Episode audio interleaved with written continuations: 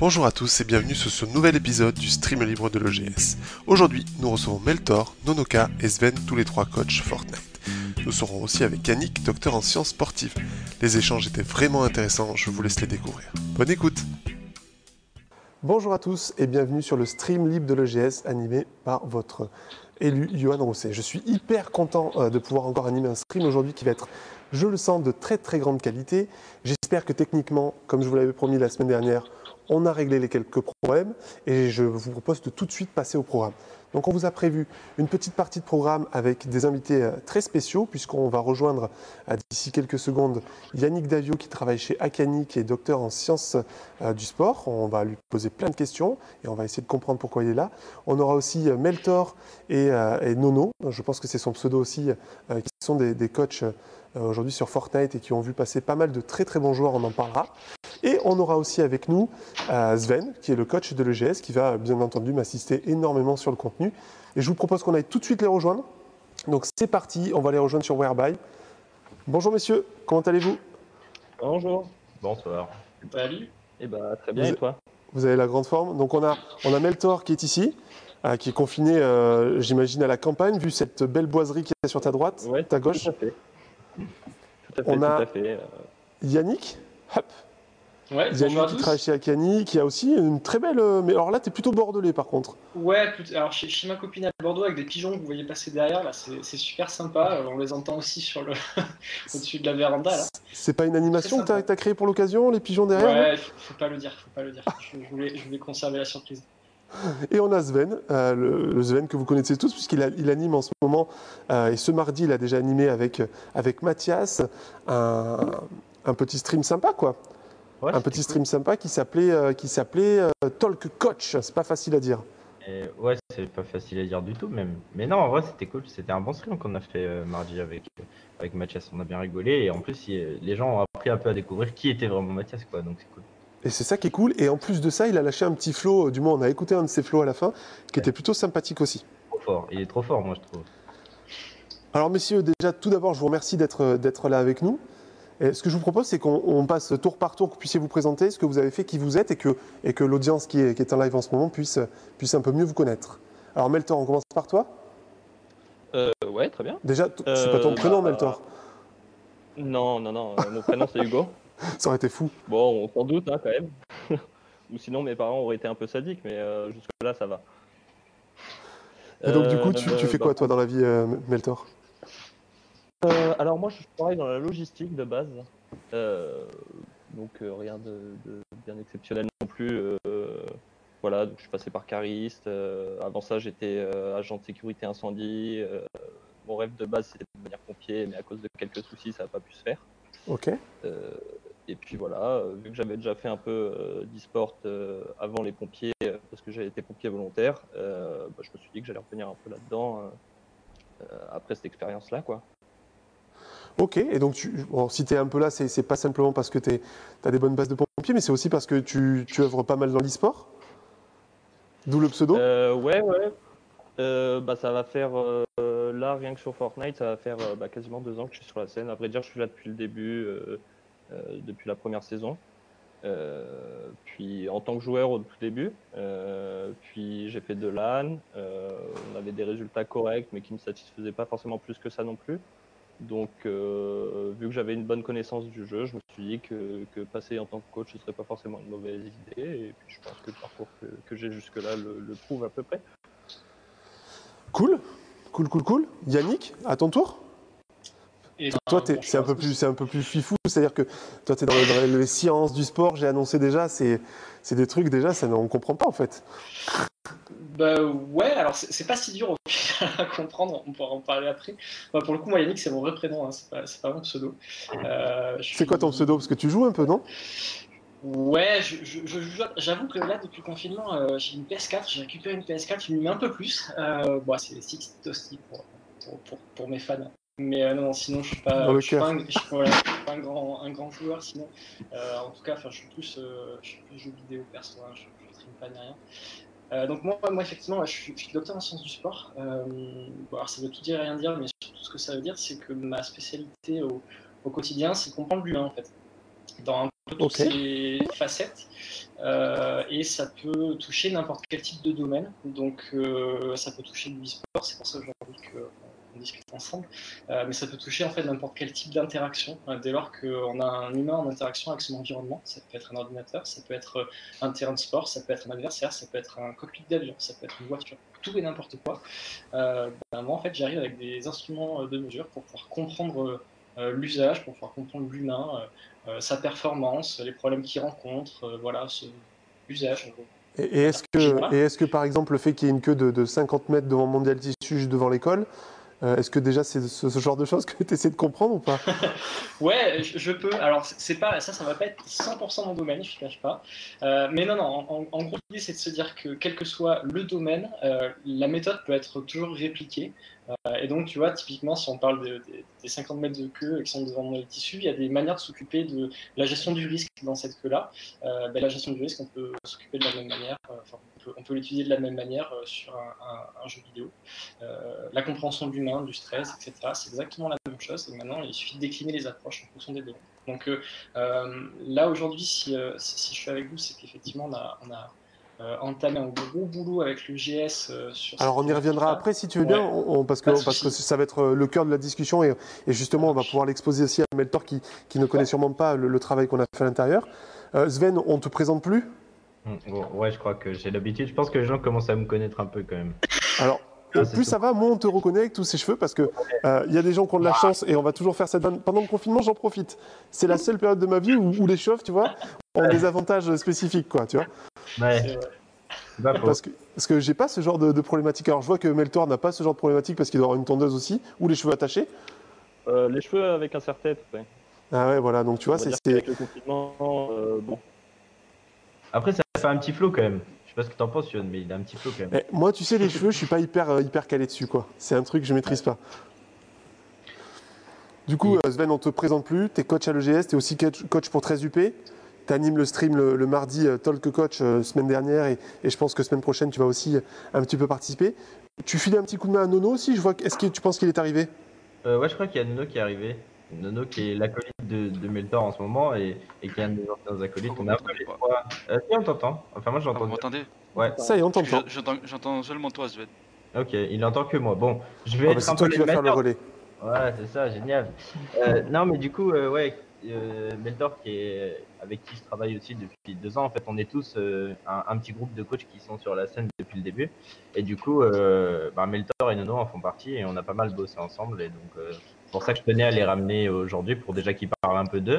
Est-ce que tu peux lui demander de se, présenter à Nono Tu penses qu'il ne nous entend pas? Présente-toi, mon petit Nono. Vas-y, parle, de toi et explique un peu, explique un peu qui tu es et, ce que tu fais dans l'e-sport. Alors, ben, moi, c'est Nonoka. Je suis euh, j'ai été un peu manager, coach, analyste, euh, un peu tout, un peu tout ce qui tourne autour des équipes sur Fortnite. Euh, bah, j'ai commencé par, j'ai commencé le jeu au début, du coup bah, c'était encore les prémices du jeu, donc voilà, il n'y avait pas vraiment de vrai rôle à titrer, donc j'étais un peu un accompagnateur. Et au fur et à mesure que le jeu s'est développé, que nous on s'est développé en même temps que lui, puis voilà, puis au fur et à mesure, ben, je me suis euh, spécialisé dans différents domaines, que ce soit plus technique, euh, etc. Voilà, puis après, bah, j'ai rencontré Sven, Meltor. Et, est-ce que tous les deux, vous auriez pas quelques, quelques petits noms euh, de, joueurs que vous avez accompagnés euh, de mes rôles. Non, non, après, non, là, il y a, y a Yoann qui demande un petit peu les, les joueurs euh, que, avec qui tu as travaillé. Donc, euh, moi, les gens sont, savent, hein, euh, Dix, Kaizen, tout ça. Donc, Nono a à peu près la même base que moi en enlevant Max Alibur, Keolis, SPK. Mais sinon, Kaizen, Nix, tous ces joueurs-là qui sont sur le toit de, la France et de l'Europe, il a travaillé aussi avec eux. Mais là, dernièrement, ils ont travaillé avec des gros, gros noms de la scène. Donc, Meltor et Nono vont en parler, je pense, mieux que moi. Mais ouais, ils ont travaillé avec des bons noms de la scène. Bah, en gros, depuis, depuis, le mois de janvier. En gros, moi, euh, après mon, expérience avec mon kit et, Sven, j'ai fait une petite pause.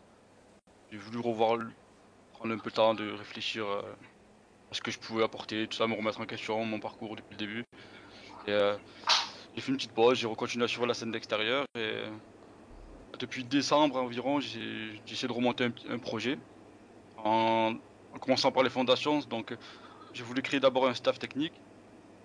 Donc j'ai discuté un peu avec Sven, voir ce qu'il faisait en ce moment. J'ai contacté Meltor aussi, qui était chez Exalti encore euh, à ce moment-là. Puis aussi, je me suis rapproché d'autres personnes euh, euh, comme Aerocus, qui est un développeur web et un développeur, développeur qui travaille sur des applications. c'est plus de la data analyse. J'ai voulu créer un staff autour du jeu. Et on a eu comme objectif de travailler avec des. C'était un choix, essayer de travailler avec des, joueurs du terrain. Du coup, on a, on a pu travailler avec Nix et des Gamers Origin pour euh, préparer la Lyon Sport. Ensuite, on a enchaîné euh, avec euh, Alpha et Blaster de chez Trainard, pour le FN16 duo. Donc là, on a fait un petit peu. donc, Xoxo et, Nix sont Enfin, Nix, c'est un joueur avec qui j'ai travaillé aussi, mais Xoxo et Nix sont des joueurs qui sont dans le terrain. Donc, le terrain, c'est les meilleurs joueurs français actuellement, voire européens. Donc, ils, ont attaqué directement. Donc, après la pause de Nono, Meltor et, et lui ont attaqué directement avec du terrain, du terrain donc c'est quelque chose de très solide. Hein, des petits joueurs, quoi. Des petits joueurs. voilà, c'est des petits joueurs. Gamers d'origine, c'est des petits joueurs, quoi. Tu vois, c'est. Dis pas ça, on va avoir des problèmes. Dis pas ça. Mais, je, les, je, les, adore en France parce que Nick, c'est vraiment le, frérot. Euh, on se connaît bien. Non Gamers d'origine, c'est une belle structure d'ailleurs qui est en train de bien se développer. On n'est pas là pour faire euh, leur publicité, mais c'est une belle structure qui est en train de se, développer. Et ensuite, ils enchaînaient avec euh, Alpha et Blaster. Et, là, je pense que Meltor peut aussi parler un petit peu de l'expérience que tu as eu avec eux et Alpha et Blaster qui eux sont alors étaient sur le toit de l'Europe un peu avant, donc aux alentours de décembre, euh, janvier, et là qui ont un peu plus de mal, mais qui ont encore fait une performance plus que correcte puisque toujours dans le tier 1 quoi. Alors si je comprends bien, si je comprends bien, sur le plateau, on a trois coachs, parce que Sven, on va te considérer comme coach aussi. Tu as, pas mal de ah joueurs dans ta besace avec des belles perfs. Tu es un vrai coach, quoi. Euh, on a donc trois coachs et on a Yannick. Yannick, qui lui, on, l'a dit, est un, docteur en sciences du sport, donc en sciences de l'humain. Il va essayer d'étudier euh, toutes les problématiques de euh, réflexe, de réactivité, de, de comment faire progresser et comment améliorer les performances de l'humain. Est-ce que vous commencez à voir un petit peu là où je voulais en venir sur ce plateau-là? Bah, je pense, je pense qu'on peut faire une, logique qui peut être intéressante en fait, euh, d'avoir euh, d'allier les deux. Donc nous, c'est déjà ce qu'on essaye de faire avec Yannick et, tous les autres coachs de l'école qui sont euh, Tony et, enfin Shlaya et, et Donc ça, c'est plus Yannick qui en parlera lui-même parce que c'est plus son, job. Mais ouais, on essaye de mettre en place et on met en place déjà des activités, des entraînements extra e-sportifs, donc en dehors du jeu, qui vont nous permettre en fait de, de développer beaucoup de facultés, que ce soit cognitive que ce soit dans les réflexes, toutes ces choses-là, euh, grâce à Yannick d'ailleurs. Et, donc, ça va être euh, super intéressant. Et donc, ça peut être aussi un lien pour Meltor et No qui, qui je pense, comme l'a expliqué No, adore la data analyse, toutes ces choses-là. Et tout ce qui est extérieur au jeu pour faire progresser les joueurs, c'est d'autant plus intéressant pour eux, en fait, d'avoir d'avoir ce, cette apport, quoi. Donc, je pense que ça peut être intéressant moi. Alors, ce que je vous propose, justement, c'est que Yannick, tu nous fasses un petit peu part du, travail qu'on a, qu'on a commencé à mener avec euh, ta boîte qui s'appelle Akani, euh, la boîte dans laquelle tu travailles. Euh, on salue Samy qui doit être en train de regarder si, si tu fais bien le job, c'est sûr. Ouais, ouais, ouais. Et donc, je te, je te propose qu'on bah, qu'on explique un petit peu le travail qu'on a essayé d'amorcer, que tu le présentes à Meltor, Nono et, et à tous les auditeurs qui sont là, et qu'on puisse essayer de voir dans quel game on est en train d'essayer d'amener justement la pratique e-sportive. Ça marche. alors, juste avant de commencer, n'hésitez pas à me couper ou à m'arrêter si vous sentez que c'est long ou que c'est difficile à comprendre. Oui, monsieur, monsieur est docteur, voilà. je, je, sais que j'ai tendance à vouloir en, rajouter, etc. J'aime beaucoup ce que je fais, donc euh, voilà, n'hésitez pas. Euh, la, première chose, avant de, effectivement, de, parler précisément de ce qu'on fait, je, pense que c'est important de souligner que ce travail de collaboration, il part euh, effectivement d'abord des joueurs, d'abord des coachs pour euh, euh, nous placer nous en tant que, soutien en fait. on n'arrive pas avec des méthodologies comme ça pour dire bon voilà c'est un domaine dans lequel on va absolument bosser, c'est un domaine où on va, on va coller des électrodes, on va essayer de comprendre ce qui se passe. La force du travail qu'on fait et, l'envie qu'on a de, faire ce travail-là, c'est de se dire ok les coachs, les joueurs, euh, les structures, ils ont, euh, ils ont des problématiques actuellement, des problématiques qui sont liées à l'entraînement, qui sont liées à l'amélioration des performances, qui sont liées au suivi, qui sont liées à la sélection des joueurs euh, à l'entrée ou, au recrutement, par exemple.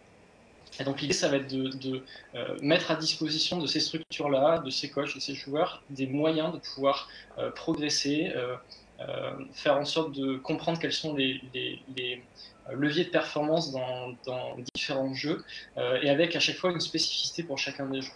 Donc ça, le, petit point, le petit point que tu es en train d'évoquer là, c'est qu'on ne va pas le faire comme ça au, au, doigt levé, entre guillemets, en se disant Ah, parce que c'est, est-ce que c'est ça qui va améliorer que ça? C'est qu'on va essayer de faire des, justement des études, on va essayer de pousser le, vice un peu plus loin. on va le dire, collecter de la donnée, et ça, je, suis sûr que ça va plaire à Nono et Veltor, collecter de la donnée sur, sur les profils pour en savoir plus. quoi. Alors c'est exactement pour ça que je commence par cette petite introduction là, c'est que c'est vrai qu'on a tendance aujourd'hui à se dire euh, on collecte de la data c'est cool, ça va nous aider. Sauf que il faut bien qu'on ait un axe de travail par rapport à ça. Et euh, nous on se rend compte finalement quand on discute un petit peu avec euh, différents acteurs du monde industriel, du monde sportif, là du coup du monde sportif, c'est qu'on a le sentiment qu'une fois qu'on a la data, elle va pouvoir nous donner accès à tout n'importe quoi. Sauf que si cette data-là n'est pas collectée euh, avec un but particulier, il va nous manquer de l'information, on va avoir du mal à la transformer, à lui donner l'interprétation. Donc c'est pour ça qu'avant même d'avoir collecté de la data, et bien qu'on sache que nous, on ait euh, des approches qui semblent convenir au milieu du e-sport, euh, on a d'abord consulté des coachs, on a d'abord consulté des joueurs pour, pour, savoir quelles étaient les problématiques qu'ils rencontraient.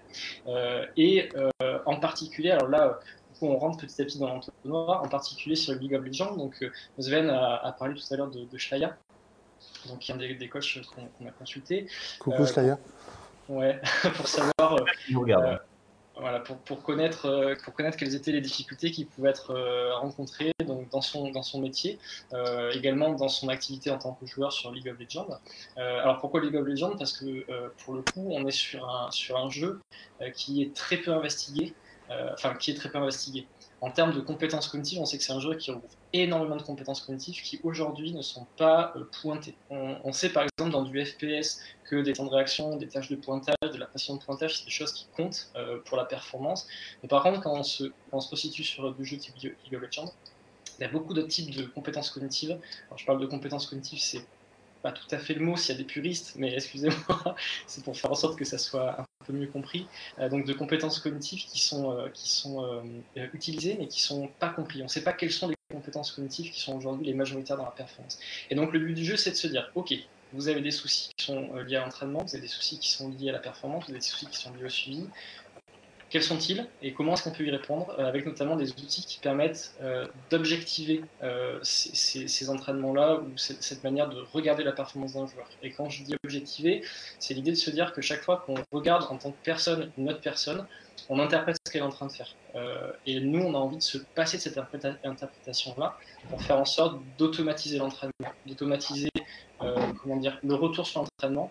Pourquoi pas aller plus vite et remettre ensuite le, comment dire l'entraîneur dans la boucle pour le feeling quoi. apporte une expertise supplémentaire. Voilà. Il y a toute une part de l'entraînement que l'on peut objectiver. Alors si, on fait le parallèle avec le sport, euh, les, sports relativement classiques. Bah, toi, euh, tu viens du sport de toute façon, toi. Ouais. Alors moi, je, pour le coup, je, viens du sport, mais mais euh, enfin, je veux dire. Les, choses sont pas totalement différentes, voire pas, pas différentes du tout. C'est juste une histoire de, de continuum entre les performances qui sont purement physiques et les performances qui sont purement cognitives. dans le sport, on n'est pas sur du bien qu'on soit quand même très très orienté cognitif, mais n'empêche qu'on est en train de cliquer à la main, on est en train de pointer, on est en train de. Voilà.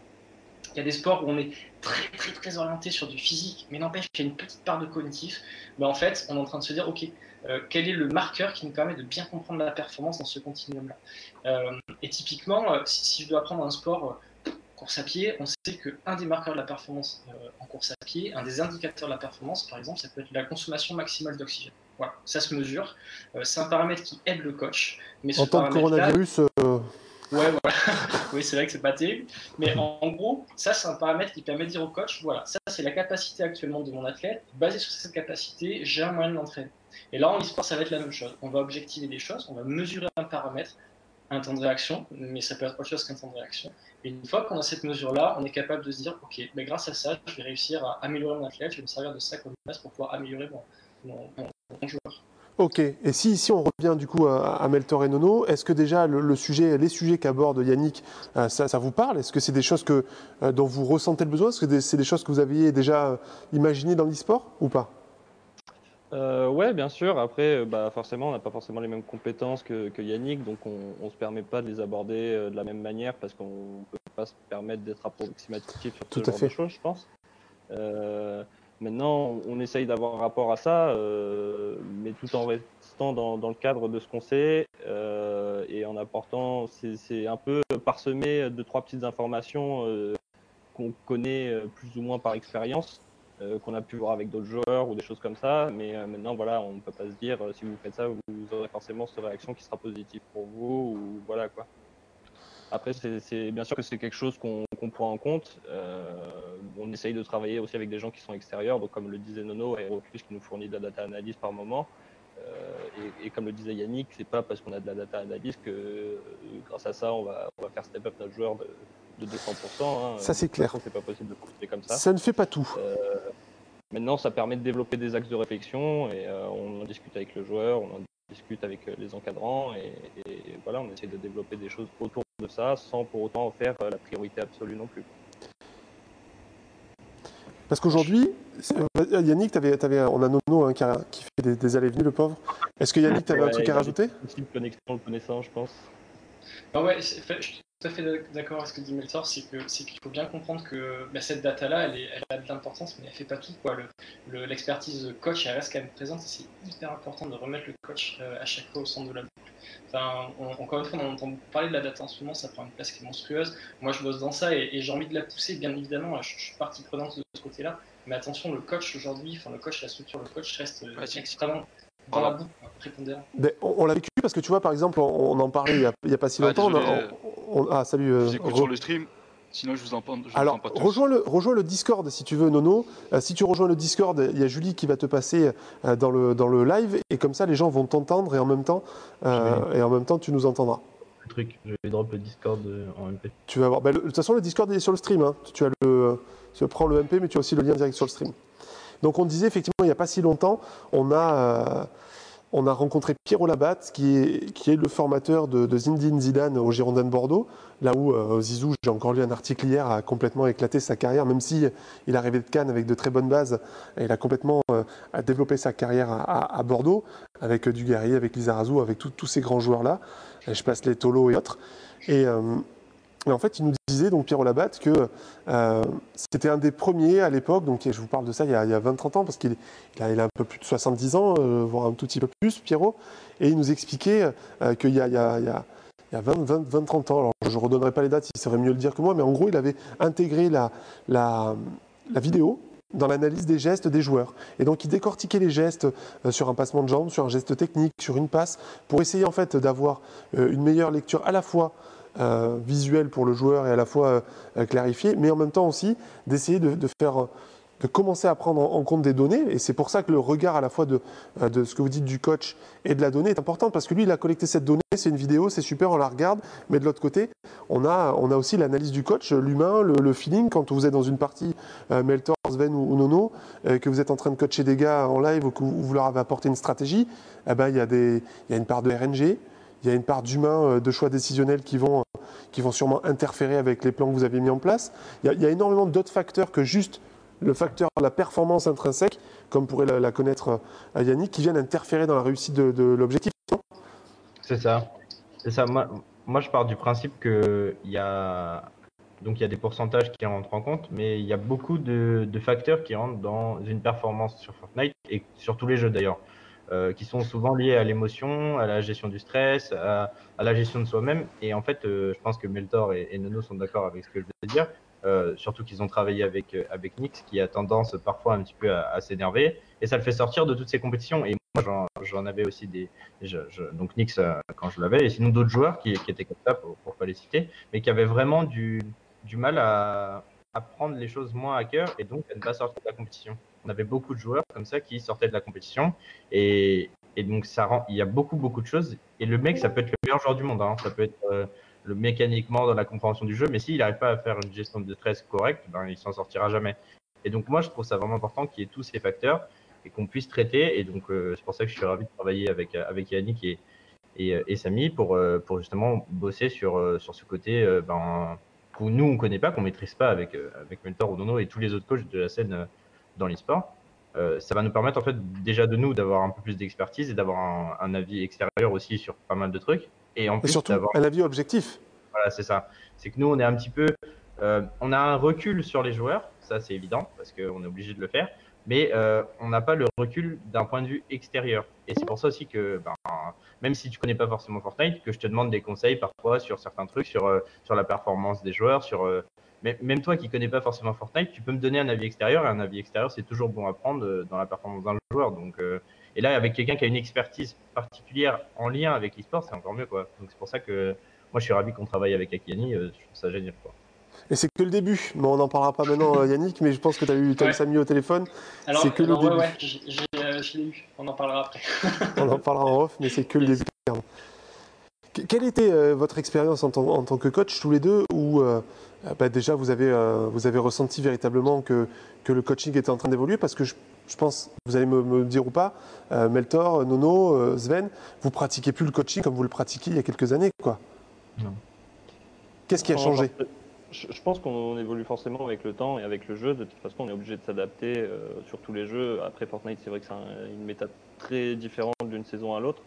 Euh, moi, je pense que très objectivement, ce qui m'a fait évoluer, ce qui m'a vraiment fait prendre conscience que le coaching, c'était pas forcément obligatoire, mais très important dans l'évolution d'un joueur, c'était à la Funland, euh, euh, donc quand j'étais chez Overtime à l'époque, euh, où on a fait un bon résultat, euh, justement parce qu'on avait réfléchi à des stratégies et qu'on avait réussi à les mettre en place. Alors qu'avant ça, les joueurs jouaient selon des réflexions qu'on avait, mais c'était pas forcément non plus très stratégique, c'était des réflexions d'optimisation ou voilà. Euh, et à partir du moment où on a réussi à mettre quelques stratégies, euh, quelques, euh, voilà, quelques stratégies en place, il y, a, il y a des choses qui se sont déclenchées, et ça leur a permis de faire des bons résultats, et je pense que c'était un peu ça qui m'a fait le déclic de me dire que ouais. Et, et où est-ce que vous trouvez l'inspiration? Comment tu trouves l'inspiration de tout ça euh alors personnellement, c'est un peu de mon expérience que j'ai eue en tant que joueur sur d'autres jeux aussi. Euh, de ça, après euh, du nombre d'heures qu'on passe aussi, j'ai regardé les joueurs, que ce soit les nôtres ou d'autres joueurs. De toute façon, on peut pas se permettre de regarder que nos joueurs.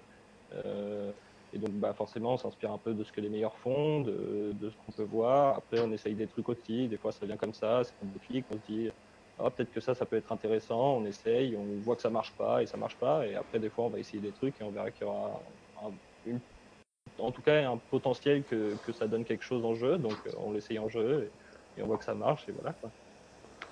Ok, donc Ouais. c'est- un peu au feeling, à l'analyse, c'est euh, c'est de la collecte de données sans en être vraiment. Il y a- il y a- vous n'avez pas aujourd'hui de dashboard euh, de, qui vous permettent par exemple d'analyser plusieurs games d'affilée en disant mais regardez, euh, voilà le- les, performances. Si vous les avez en plus ces, stats, mais le, les KD, ok, super, en même temps la, précision de visée, euh, euh, les balles qui touchent, etc. Vous avez tout ça comme sur Counter-Strike ou d'autres jeux aussi? Alors, ouais, nous, on a la chance encore de travailler avec, euh, avec quelqu'un qui nous permet d'avoir un peu tout ça aussi, même si c'est pas encore très répandu sur Fortnite, je pense, en tout cas de, l'expérience que j'ai avec les autres coachs de la scène.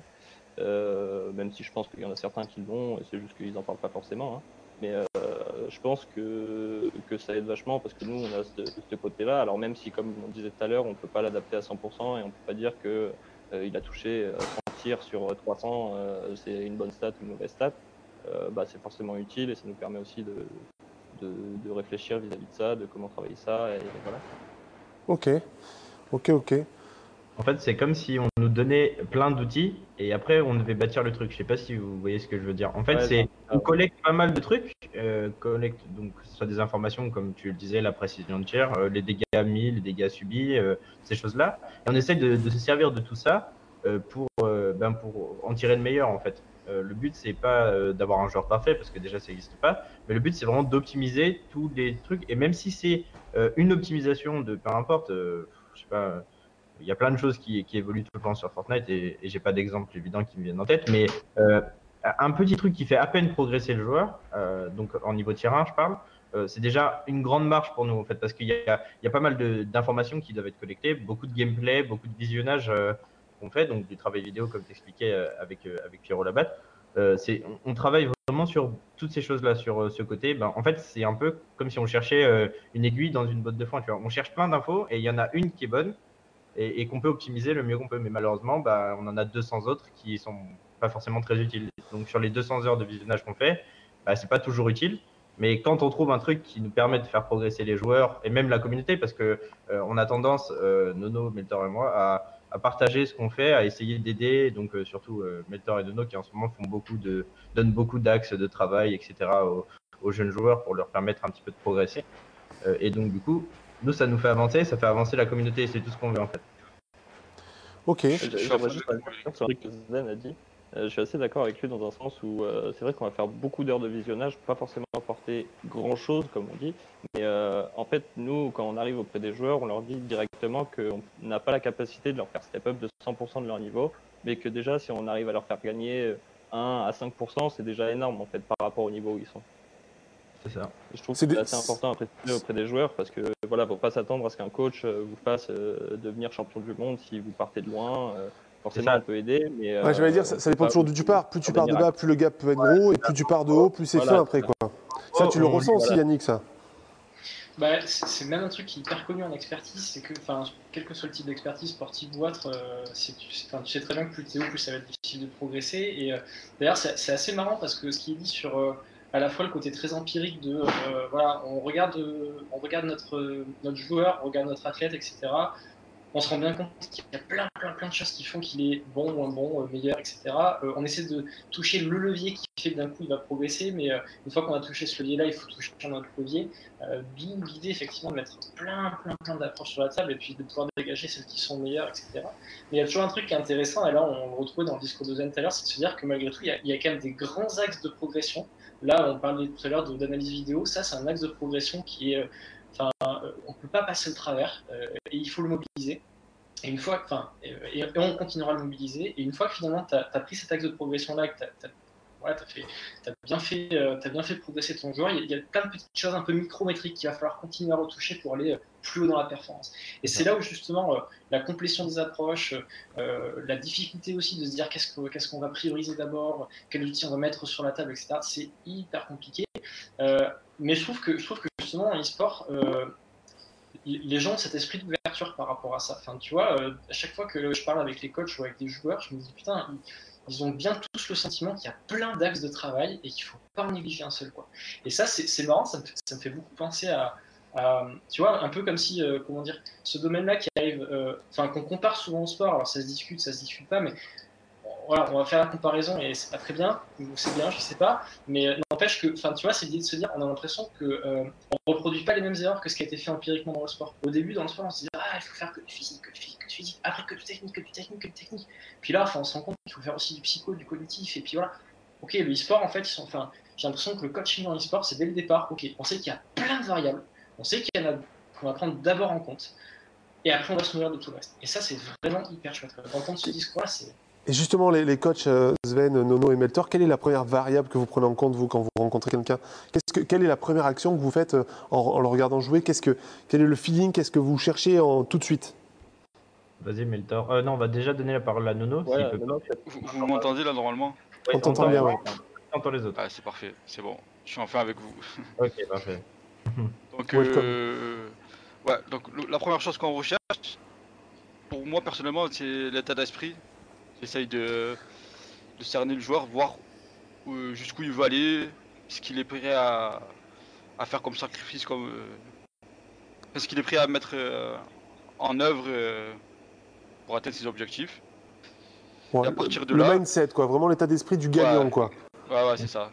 Et à partir de là, ben, euh, pour ma part, je, je, je genre, j'essaie de lui amener beaucoup de réflexion en fait. Plus que Genre, j'ai pas envie de lui dire fais ça, fais ça.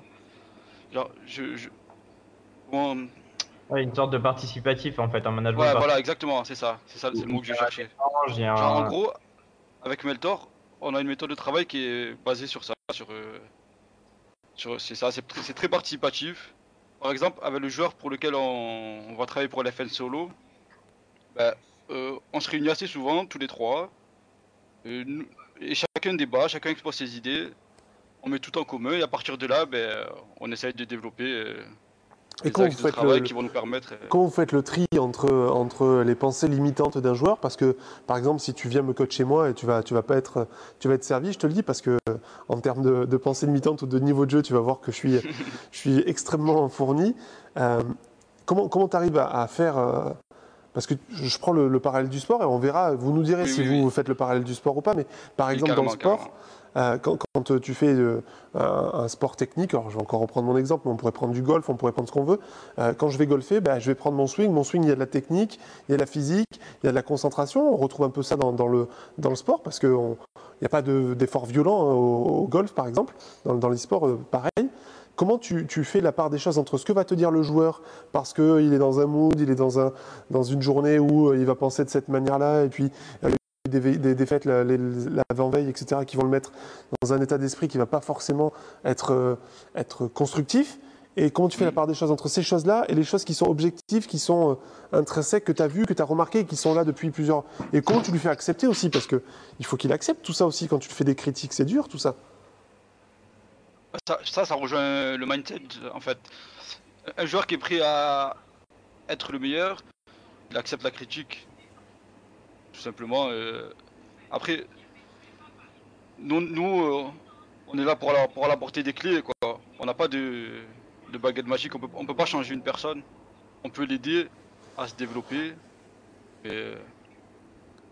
Ah, J'ai vu, une citation il n'y a pas longtemps qui disait qu'on on n'apprend rien aux gens. Finalement, on ne fait que révéler ce qu'ils ils ont déjà en eux, quoi, finalement. Voilà, c'est comme même, des fois on parle de motivation. On me dit comment tu motives tes joueurs? Mais si moi je dois motiver mon joueur à gagner, c'est peut-être qu'il a pas sa place dans la compétition quoi. Il est, il est automatiquement motivé pour gagner. J'ai pas moi à le motiver. C'est un truc que tu Ça, vois, ça, Yannick, dans le sport, toi qui, qui côtoie beaucoup de sportifs de haut niveau, tu le, tu vois ça ou pas? Ouais, alors c'est marrant parce que justement, tu vois, le côté motivation, euh, enfin, je trouve que c'est hyper intéressant ce que tu as dit, Nono, là, à l'instant.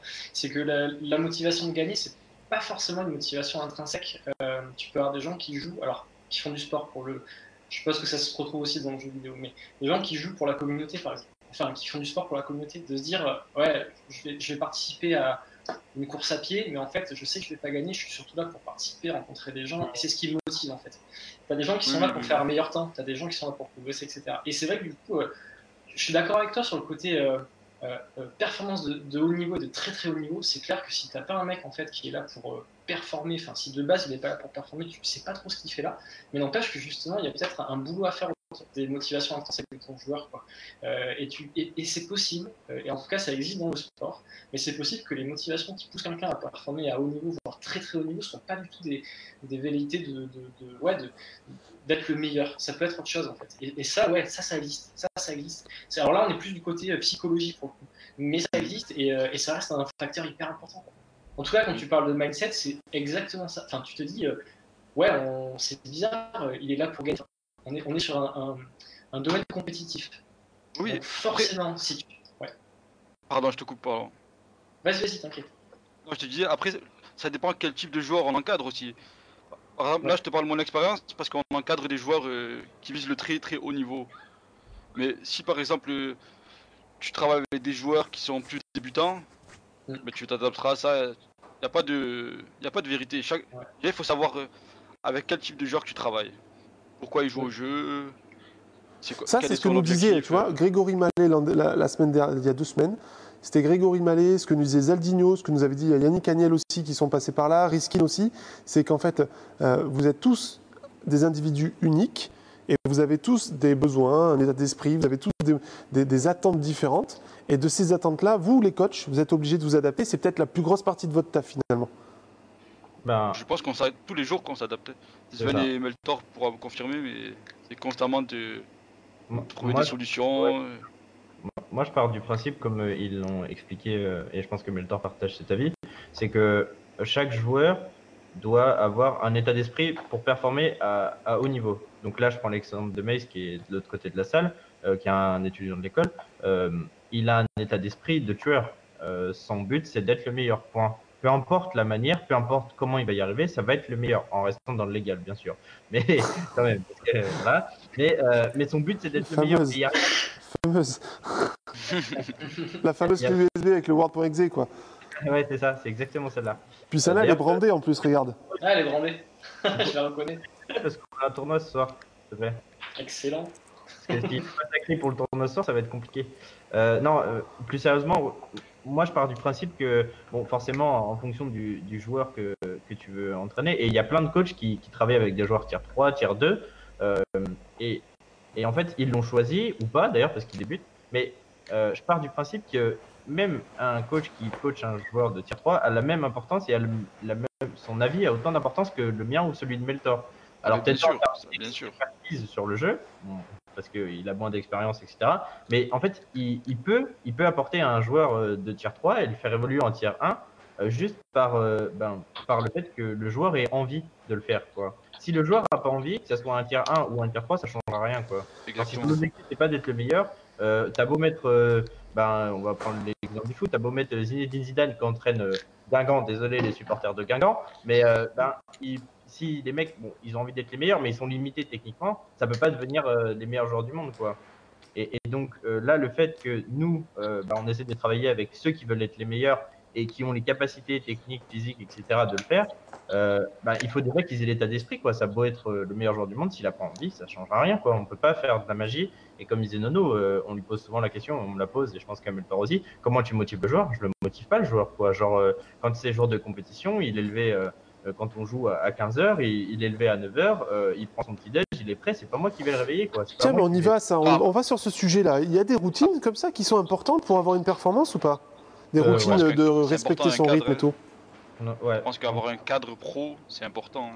hein. Pourquoi qu'on fasse dans la vie? Je pense moi la discipline est autant importante que la motivation. Et, et nous, on peut pas instaurer une discipline à un mec qui a pas envie d'être discipliné. Bah, C'est-à-dire que j'ai beau lui dire, euh, genre je suis pas son père, quoi. J'ai beau dire à un joueur, ben lève-toi pas à 17h et, et plutôt euh, va, euh, genre lève-toi plutôt, va faire à manger, fais, fais du sport, etc. J'ai beau lui dire ça, s'il a pas envie, je, peux, je suis pas son père, quoi. Je vais pas lui frapper dessus parce qu'il il le fait pas. Et donc ouais, mais bon, c'est quand même, la sélection quand des notre rôle d'essayer de Ouais, je suis en place d'accord. un cadre. Je suis d'accord avec toi de, de faire respecter le cadre. Comme l'expliquait euh, Alan, euh, il- c'était la semaine dernière, je crois, qu'il Il y a qu'il deux était là, semaines. Alan, il y a deux semaines, euh, où il expliquait que ben, il est grand, on, lui donne le cadre, quoi. on lui explique ce qu'il doit faire, on lui dit ce que tu dois Mhm. faire, ça, ça, ça, ça, ça. Par contre, euh, on peut vérifier au début qu'il le fait, mais après, euh, ben, il le fera s'il a envie de performer. Quoi. Ça fait partie du mindset. Quoi. Je veux dire, euh, si le mec a pas un état d'esprit de killer, peu importe ce qui se passe, t'as beau lui dire Ouais, lève-toi à c'est- 9h, il se lèvera pas à 9h si le mec ne veut pas être un tueur dans, dans la compétition. Donc ouais, et pour revenir à ta question de la routine, je pense que Meltor va, va pouvoir l'expliquer aussi. Mais oui, il faut une routine obligatoire, euh, euh, que ce soit technique, euh, que ce soit dans, dans ne pas manger n'importe quoi, l'hygiène de vie, pas se coucher à 5 heures, même si c'est le confinement, hein, parce que je sais que le confinement fait beaucoup de ravages. J'ai vu qu'il y avait beaucoup, beaucoup de joueurs de la scène qui étaient en Yes Life, on appelle ça de la Yes Life, et qui étaient, qui étaient vraiment en Yes Life avant le confinement. Et là, depuis le confinement, c'est la catastrophe. Ils traînent jusqu'à 4-5 Mais heures. ça tiendrait qu'à moi, tu vois. Je, je me lèverais comme ça, j'irais jusqu'à un canapé à proximité et je mettrais un grand coup de pied dedans. Euh, je ne sais pas de qui tu parles. Ouais. Euh, Ah, après, oui, après- Alors, je préciser que c'est pas d'un de mes joueurs qui parle. parce que a- on a un petit gars qui Après, dort. ah. Ah, M- Meltor, il pourrait peut-être rebondir dessus, mais le cadre il est archi important. Nous, nous, justement, c'est ce qu'on essaye de. Les joueurs avec lesquels on travaille, on essaie de leur expliquer. Bon, après, pour l'instant, on a fait un choix de travailler avec des joueurs assez autonomes. C'est pour ça qu'on travaille en, en indé, parce qu'on a envie de choisir avec qui nous, avec qui on va travailler tout simplement. Donc ça facilite un peu les choses. Mais euh, J'essaie de voir hein, si vous avez des questions sur le chat au passage en même temps, n'hésitez pas. hein. Vas-y, N'hésitez pas. Mais- un Ouais, peu. pour revenir un peu sur, sur ce qu'ils disaient Sven et Nono, euh, je pense que la routine c'est c'est important dans le sens où euh, ils, ils se mettent dans le bon mindset en, en fonction de ce qu'ils ont à faire et euh, pas forcément tu vas pas être dans le même état d'esprit quand tu vas aller manger que quand tu es en compétition, c'est logique. Et euh, du coup, avoir cette habitude de, par exemple, de 10h à, à 13h, tu vas faire de la compétition, euh, bah, tu prépareras la chose quand tu auras vraiment une compétition un peu différemment de, de quelqu'un qui fait euh, ouais bon là j'ai envie de jouer, là j'ai pas Bah, envie de jouer. euh, on a l'exemple euh, Meltor forcément, c'est important, hein. pendant les Ouais, FNCFIO. on l'a eu. Ouais, Bah, ouais, on on a aussi, hein. Par exemple, euh, a- avec des joueurs avec lesquels on travaillait, hors du week 2, euh, ils sont pas ils sont pas arrivés tôt, ils sont pas échauffés avant euh, avant la première session et ils sont pas passés quoi. Et à la fin, on a eu ce la réflexion elle était rapide. hein.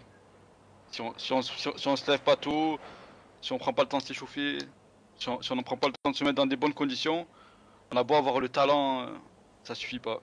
C'est vrai côté sport aussi, Yannick, justement, euh, toi qui, qui analyse, qui récupère des données physiologiques, des, euh, plein, de choses qui sont euh, de la rythmique cardiaque, enfin plein, je ne rentrerai pas dans le détail technique, mais est-ce que tu vois des différences? Est-ce que tu vois tout de suite quand un mec se pointe à des tests et qu'il n'a pas dormi la veille, qu'il était complètement, qu'il a pris une, soirée la veille où il s'est séché, qu'il arrive le lendemain, il n'est pas en forme?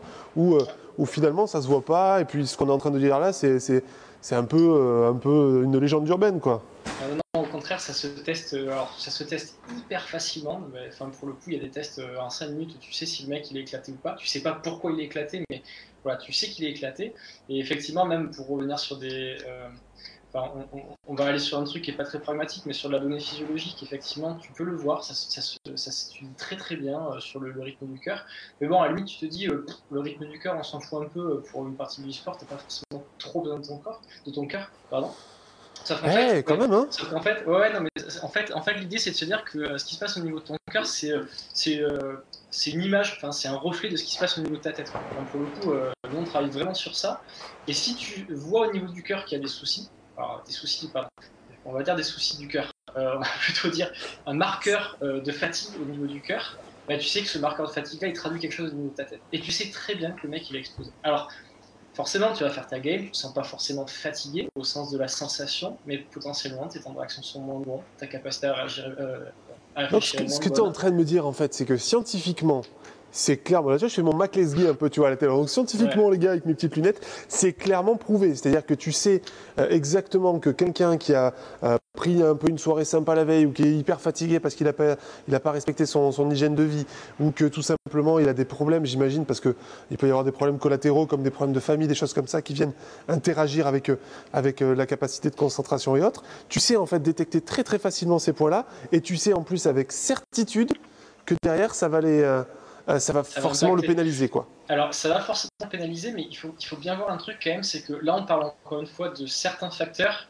dans un groupe de facteurs. Ce que disait Sven tout à l'heure, en fait, c'est que le gars, il a beau être fatigué, avoir des, avoir des temps de réaction qui sont baissés, trucs, machin, etc. Il y a peut-être d'autres facteurs. Je dis une bêtise, Ouais. il, a fait, il a fait une fête de fou hier, mais vraiment de fou. Du coup, des remontées, enfin, il était hyper content, etc. Même s'il est, il est fatigué, ça se trouve, il va faire une game de dingue. Par contre, sur du long terme, s'il fait des soirées systématiquement avant ses games, bon, ben, à long terme, ça, ça vaut pas cette stratégie-là. il va pas avoir- Le mec, il va vraiment être fatigué et la, fat- la fatigue va vraiment prendre le dessus par rapport à la motivation et à long terme, ça sera pas bien. Donc, il faut bien, il faut bien regarder toute cette hygiène de vie, vie là euh, sur on va dire, un, un petit temps temporel. C'est sûr que de faire la fête la veille d'une game importante, bah, ça va pas t'aider. En tout cas, c'est- pas fait pour t'aider. Je crois que, que sûr. Zaldinho nous en a parlé quand il est venu et on le salue. C'est que Ouais. quand ils sont partis pour la première compétition euh, à l'étranger euh, en, en- en Chine, c'était une première finale type euh, finale mondiale pour FIFA avec Bruce Granek. Forcément, ils ont, ils ont un, peu, un peu trop kiffé le moment, donc ils ont pris un peu trop de plaisir et derrière la perf, il a fini troisième au lieu de, au lieu de gagner alors ça. que c'était complètement touchable. Voilà. Quoi. Et c'est ça le truc, c'est que la- cette stratégie-là à long terme, elle sera, elle sera, enfin, elle est pas viable. quoi. Alors, on a, on a envie d'y croire parce qu'il y a des, alors, il y a des exemples dans le, dans le sport. Enfin, je, je prends Benoît Père là actuellement qui, euh, qui, qui fait, enfin voilà, je sais pas si vous suivez un petit peu ce qu'il fait sur les réseaux. Bah, ce mec, ce- enfin, on peut dire que c'est un génie entre guillemets, mais tu, tu te dis ce gars-là, il a, il met aucune chance de son côté et il performe. Et forcément, ça donne envie. Mais c'est un mec parmi tellement, enfin, tellement, tellement d'autres. Et moment, voilà, c'est une exception. Et on peut malgré tout lui reprocher de ne pas être le meilleur mondial. Parce que ce mec-là, s'il mettait toutes les chances de son côté, peut-être qu'il serait le meilleur mondial. Mais ça se discute aussi de l'autre côté. Ça se trouve, en fait, le fait de faire n'importe quoi, bah, pour lui, c'est une source de motivation supplémentaire. Il On peut prendre l'exemple de Ronaldinho. Hein. Ronaldinho, ce que j'allais qui, euh, dire. qui, au football euh, était, euh, était en boîte Tu, la tu veux dire matchs, hein. Ronaldinho, c'est le mec qui est en prison là en ce moment, c'est ça? Euh, c'est ça. ouais, c'est lui. Mais Ouais, à la base, il était. à- En fait, lui, à, à la, et même tous les matchs, mais à la veille, de- à la veille d'un, d'un classico, OM PSG, euh, guichet fermé, match de fou, match de la saison, bah, lui, il est en boîte. Ce qui est, ce qui est certain, c'est qu'il faut que ça reste euh, des exceptions. C'est pas la règle. Ça, on est sûr que c'est pas Ah la oui, règle. d'accord. Ah c'est bah, certain. ah, moi, je dis pas qu'il faut faire ça. La Ouais, première ouais, fois, ouais. on est allé à Los Angeles pour, euh, pour la DreamHack, euh, on a, donc, il y a eu le décalage horaire, mais euh, il n'y a pas eu de fête, quoi. On sait pas, il n'y a pas euh, une, une soirée. Alors, on est sorti boire des verres tranquillou, quoi. Mais je veux dire, c'était hors de question que, que trois jours avant la compétition, les gars soient fatigués, les gars soient pas à fond dedans, quoi. Genre, euh, il n'y avait rien d'autre qui comptait que la compétition à ce Bah, moment-là. Surtout quand tu te tapes un voyage à, à 10 000 bornes, que tu, tu Ouais, lâches un bon petit billet, enfin il y a un moment, bon, Ouais, faut rester rationnel quoi. C'est ça. Et on a essayé quand même d'avoir un, d'avoir ce côté, euh, ce côté bah, déplacement professionnel, quoi. Donc, euh, on essayait de cadrer les choses. Euh, donc, Unigol qui est dans le chat, euh, il, peut en témoigner. Il n'y a pas eu de soirée où, où les mecs étaient complètement déchirés, quoi. Je veux dire, on prépare une compétition, le but c'est que les mecs soient à fond. Et donc, ben, si on va aux États-Unis, que ça soit, enfin, même si on n'a pas forcément la capacité de performer, mais qu'on veut performer et essayer au moins de faire quelque chose, si déjà on met pas cette chance-là de notre côté, parce qu'on n'est pas des génies en fait, euh, ou c'est, ou alors je le sais pas. Euh, Attends, t'as t'as euh, une Eagle qui te dit de mentir mieux, quoi. ah oui, Nigel, il dit, Bon, après, il parle de drogue et tout, je suis pas sûr que ce soit vraiment tolérable à, à- à lire, mais bon. on l'a vu la chicha. Il y avait même pas de chicha en plus. Il ment, il ment comme il respire. C'est un étudiant, t'as vu Il Ces ment mecs, on peut pas leur faire confiance à ces mecs-là, on peut pas. Voilà. Et, et non, en, vrai, en vrai, oui, on n'est pas des génies et les joueurs en général ne sont pas des génies. Euh, ils sont rares les génies en fait, parce que sinon ça serait euh, la norme. Et, donc ça fait que on peut pas se permettre de faire ça quoi. Si les mecs veulent performer, alors surtout que bah, les, trois quarts sont venus en payant de leur poche en fait pour venir à Los Angeles. Si tu payes un voyage, ok, tu peux kiffer parce qu'on est parti une semaine et demie, donc tu peux kiffer, euh, aller visiter, boire deux trois verres, tranquille quoi. Mais là, genre deux trois jours avant la compète, tu peux pas kiffer sinon tu vas pas à Los Angeles pour faire une compétition quoi. Tu vas parce que tu veux y aller en voyage. Et donc. Et ce que, ce tu vas- que, ce que dit Zald, justement, c'est euh, c'est de de- d'y aller, de faire sa compète en mode immersif et de garder quelques jours après, parce que bon, bah, ça coûte pas euh, beaucoup plus cher, entre guillemets, de rester quelques jours pour, pour le plaisir, quoi. Nous, on a fait plutôt l'inverse. On a, sans se mettre, sans vraiment abuser, on a plutôt opté pour le. euh, donc, on est reparti le mardi, la compétition s'est finie le dimanche. Donc bon. Et Euh, t'as bien fait, en fait- euh, en soi, t'as bien fait parce que coronavirus arrivant et tout ça, t'aurais pu te retrouver dans les. C'est ça. Bah, on est quand même, euh, on a traîné sur Hollywood Boulevard et tout, donc euh, on a eu de la chance, je pense, parce qu'on on n'a rien eu. On n'a rien eu. Tant mieux, tant Euh, mieux. donc ouais, on a essayé de mettre ça en place. Et moi, je voulais prendre l'exemple des LAN, et je pense que Miltor et Nano sont d'accord avec ça. Le rythme de vie des joueurs en LAN est catastrophique. Je pense que Miltor et Nano peuvent l'expliquer, c'est aberrant.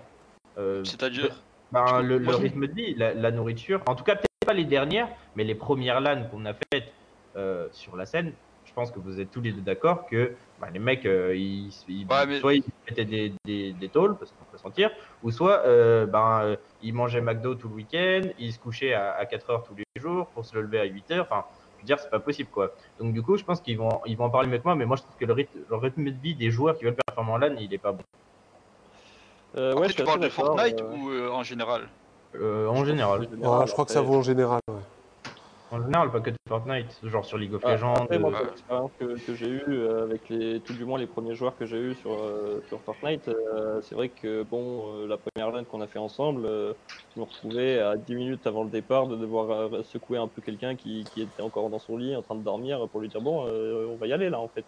Puis pareil, Ouais, l'après-midi, le midi c'était McDo, euh, le soir c'était kebab. euh, bon, voilà, c'est cool dans le sens où euh, Bon, faut, faut aussi se détendre, mais c'était le début de la compétition, c'était pas forcément aussi intense que, que ce qu'il y avait au, ce qu'il y a maintenant. Maintenant, je pense que pour avoir des, des performances correctes, il faut allier euh, et le rythme de vie et, euh, et le sens euh, moral, on va dire, euh, vis-à-vis de, de ce qu'on attend de, de ces résultats. Quoi. Je sais pas, moi pour moi ça rejoint le cadre. euh, Mm. Ça dépend pourquoi tu vas en LAN. Si tu vas entre potes, tu vas kiffer. Si non, tu vas sûr. avec une structure pro, c'est différent. Par exemple, là, la Lyon Sport, j'ai eu la chance de la faire avec des joueurs de Gamers Origin. Et, euh, le management chez Géo leur impose un cadre strict. hein. Ouais, c'est ça. Le matin, petit déjeuner, euh, le soir ils mangent ensemble. Et, et on est d'accord, on y revient à ce que tu disais, Nono. Un mec qui veut être joueur pro, qui veut performer ou qui veut réussir dans n'importe quel domaine, que ce soit l'e-sport ou que ce soit le développement ou que ce soit n'importe quel domaine, euh, le sport, de tout ce que tu veux, il faut qu'il se mette un cadre, il faut qu'il ait un mindset, il faut qu'il ait envie d'avancer. S'il n'a pas envie, euh, carrément. Pour n'importe quoi dans la vie même. Et donc, et donc moi, ce que je voulais dire, Nono, c'est que je sais qu'avec euh, une grosse structure, t'as pas ce problème-là. Euh, on était avec euh, avec Samish et, et Bad Sniper de, de Mhm. Vitality quand on est allé à Los Angeles.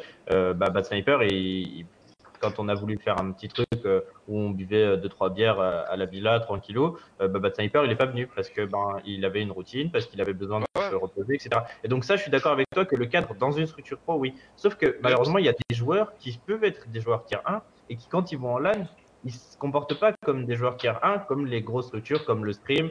Euh, je prends l'image de, de The Big, qui est un, qui est un, un modèle à suivre en termes de d'hygiène de, vie, de, de mode de vie, de, de- même sur les réseaux. Enfin, je veux dire, euh, toutes les grosses structures, oui, imposent un cadre. Euh, sauf que C'est difficile peut-être pour des structures ils un peu sont plus jeunes, je petites, suis d'accord. avec, des staffs sans, Ouais, ouais. sans expérience. C'est ça. Bah, après, ça revient au, à la base de euh, est-ce que le joueur a envie de performer ou pas, tu vois? Que tu sois dans une petite structure ou pas, et, et- ou moyenne structure. hein, C'est qu'une question d'envie. Par exemple, moi, la- la première LAN que je fais sur Fortnite avec French Spirit, c'était genre, on, on avait tryhard pendant deux mois pour faire une bonne LAN. On fait une bonne LAN, on, f- on- on fait une bonne finale et tout. Mais à côté de ça, c'était, euh, c'était un week-end fun, tu vois. On se retrouvait euh, au bout de deux mois entre potes.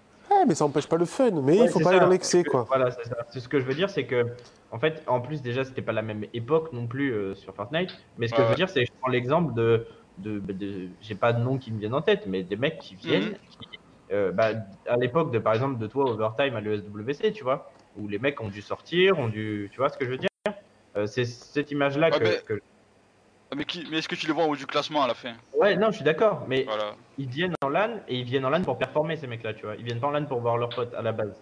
Sauf qu'ils arrivent pas et ils ont pas le mindset pour être euh, pour Et à performer. la fin, Et tu les vois pas en haut du classement. Ouais, ah, je suis d'accord, je suis d'accord. Donc automatiquement, ils se punissent tout seuls. Ouais, ouais. Mais c'est vraiment, une- pour moi, c'est un ouais, état d'esprit. C'est pas, pour, pour moi, c'est plus vraiment l'état d'esprit du joueur qui fait que, parce que t'as beau cadrer un mec, tu vois, euh, c'est comme, euh, enfin, tu vas pas, je sais pas, euh, un- bon, je sais pas si Lan est très intelligent, mais t'as beau expliquer à Lan qu'il faut pas qu'il fasse ça et il va continuer à le faire, tu vois, si c'est si ce qu'il a envie de faire. Et Il donc est là, têtu, chose, Il tu est têtu. Voilà, Il est têtu. Et donc, t'as beau lui expliquer 15 fois que ben, tu dois faire ça si tu veux performer. Bah si ouais. les mecs Après, si ça serait si facile, c'est-à-dire si t'aurais juste à le dire un jour Ah oui, pour que ça marche, il y aurait que des champions.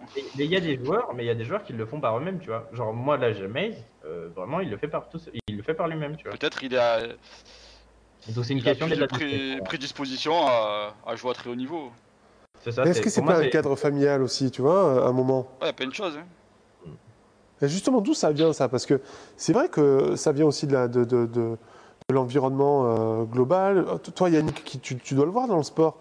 Euh, est-ce que, est-ce que toutes, ces, toutes ces problématiques qu'on est en train de soulever, ce, mindset, ce- cette incapacité à se fixer des normes, des règles, est-ce que ça vient d'un... Est-ce que vous arrivez à savoir d'où ça vient? Est-ce que vous arrivez à le corriger? Est-ce que vous arrivez à y porter, grâce à, la donnée objective, un nouveau point de vue et du coup que, la personne en face admette finalement que, que c'est le cas? Est-ce que vous avez des leviers là-dessus? Ben, les, leviers, euh, c'est ce qu'on disait tout à l'heure, les leviers justement, c'est prouver à quelqu'un que ce qu'il est en train de faire, c'est bien ou pas. Enfin, en gros, ça l'aide ou ça l'aide pas. Et euh, pour pouvoir euh, l'aider à savoir si ça l'aide ou ça l'aide pas, c'est lui mettre, enfin, le meilleur moyen, c'est de lui mettre du, chiffre en face du nez. Quoi. Tu vois, si en gros, euh, euh, je t'ai dit une bêtise, tu vois le classement, hein. tu prends un classement par exemple sur of Legends, le mec pendant 6 mois, il fait euh, ce qu'il a envie de faire, tu, mesures euh, ce qu'il bouffe, tu mesures l'heure à laquelle il se couche, il se lève, trucs, machin, etc. Ok, pendant, et puis tu vois son évolution de sa progression pendant 6 mois. Tu refais 6 mois derrière, donc cette fois-ci tu as tout cadré. C'est-à-dire que tu cadres euh, son petit-déj, tu cadres les heures où il va se coucher, euh, tu encadres peut-être sa récupération, le nombre de parties que tu fais dans la journée, bref, plein de paramètres comme ça qui te paraissent pertinents. Tu regardes ce qui se passe pendant 6 mois. Si il fait une meilleure progression alors que tu l'encadres, euh, par rapport à la- au moment où il n'est pas encadré, là il va se dire Ah ben ouais, euh, ok, j'avais pas envie d'être encadré, mais quand je suis encadré, ça marche. Tu es en train de lever un petit problème, Yannick, si je peux me permettre. Le, le seul Ouais. petit problème que tu es en train de lever, c'est que, et là vous allez me dire les coachs si, si vous êtes d'accord avec moi, c'est qu'en fait, on- même si tu as le mindset d'avoir la persévérance d'attendre le temps qu'il faut pour prouver que c'est efficace, rien que ça, ça peut, ça peut épuiser parce que, parce que tu te, on est dans une, société où euh, l'ultra-instantanéité prime, tout le monde veut son truc directement euh, en Uber Eats en 10 minutes, euh, veut son truc euh, aller à Mondial Tissu, il faut là que 2 heures, je je sais pas ce qu'il leur, a- pris, il faudrait que j'aille poser la question. 4 jours, c'est comme ça. 4 jours,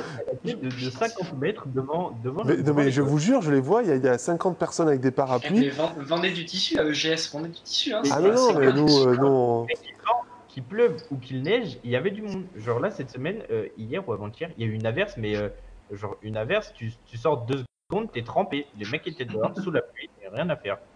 Les gens profitent du confinement pour refaire leur tapisserie, je crois. Non, Non, non, apparemment, non, je pense pour faire des masques. Des masques, ouais, voilà. Ah, Alors que nous, tu sais, on, nous, on fait les, les malins, mais dans, dans, je sais pas, dans 2-3 semaines, quand il va falloir sortir, etc., on, on, on ira chercher des masques partout, il y aura plus de stock de tissu nulle part et tout. Et là, je vous dirai sur le stream, Ouais, je suis comme un bonaze, je suis confiné à la maison, j'ai toujours pas la fibre, etc., etc., quoi.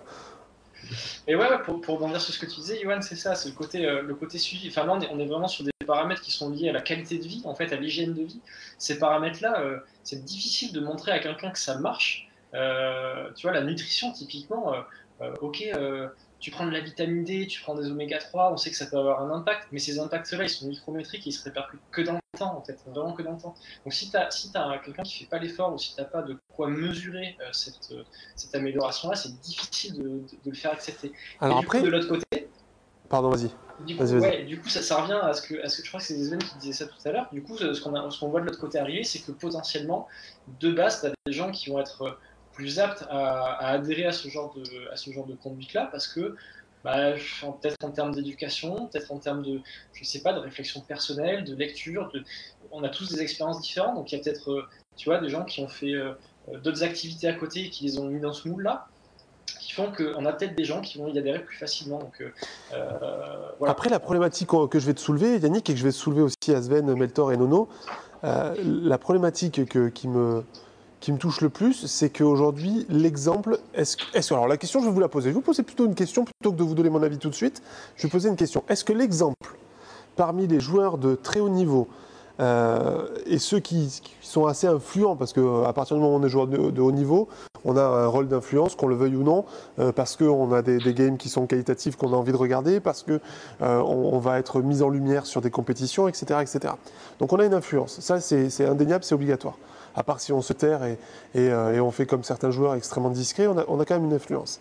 Et du coup, à partir de ce moment-là, est-ce que les joueurs, je vous pose la question, euh, prennent leurs responsabilités euh, et appliquent ce genre de, schéma-là? Ça, c'est la question que je vous pose. Est-ce qu'aujourd'hui, on peut dire que la, plupart des joueurs professionnels sont complètement blancs comme neige dans, ces situations-là, que, que- qui sont toujours dans la Yes Life, qui sont toujours dans, dans cette exemplarité à montrer, etc. ou pas?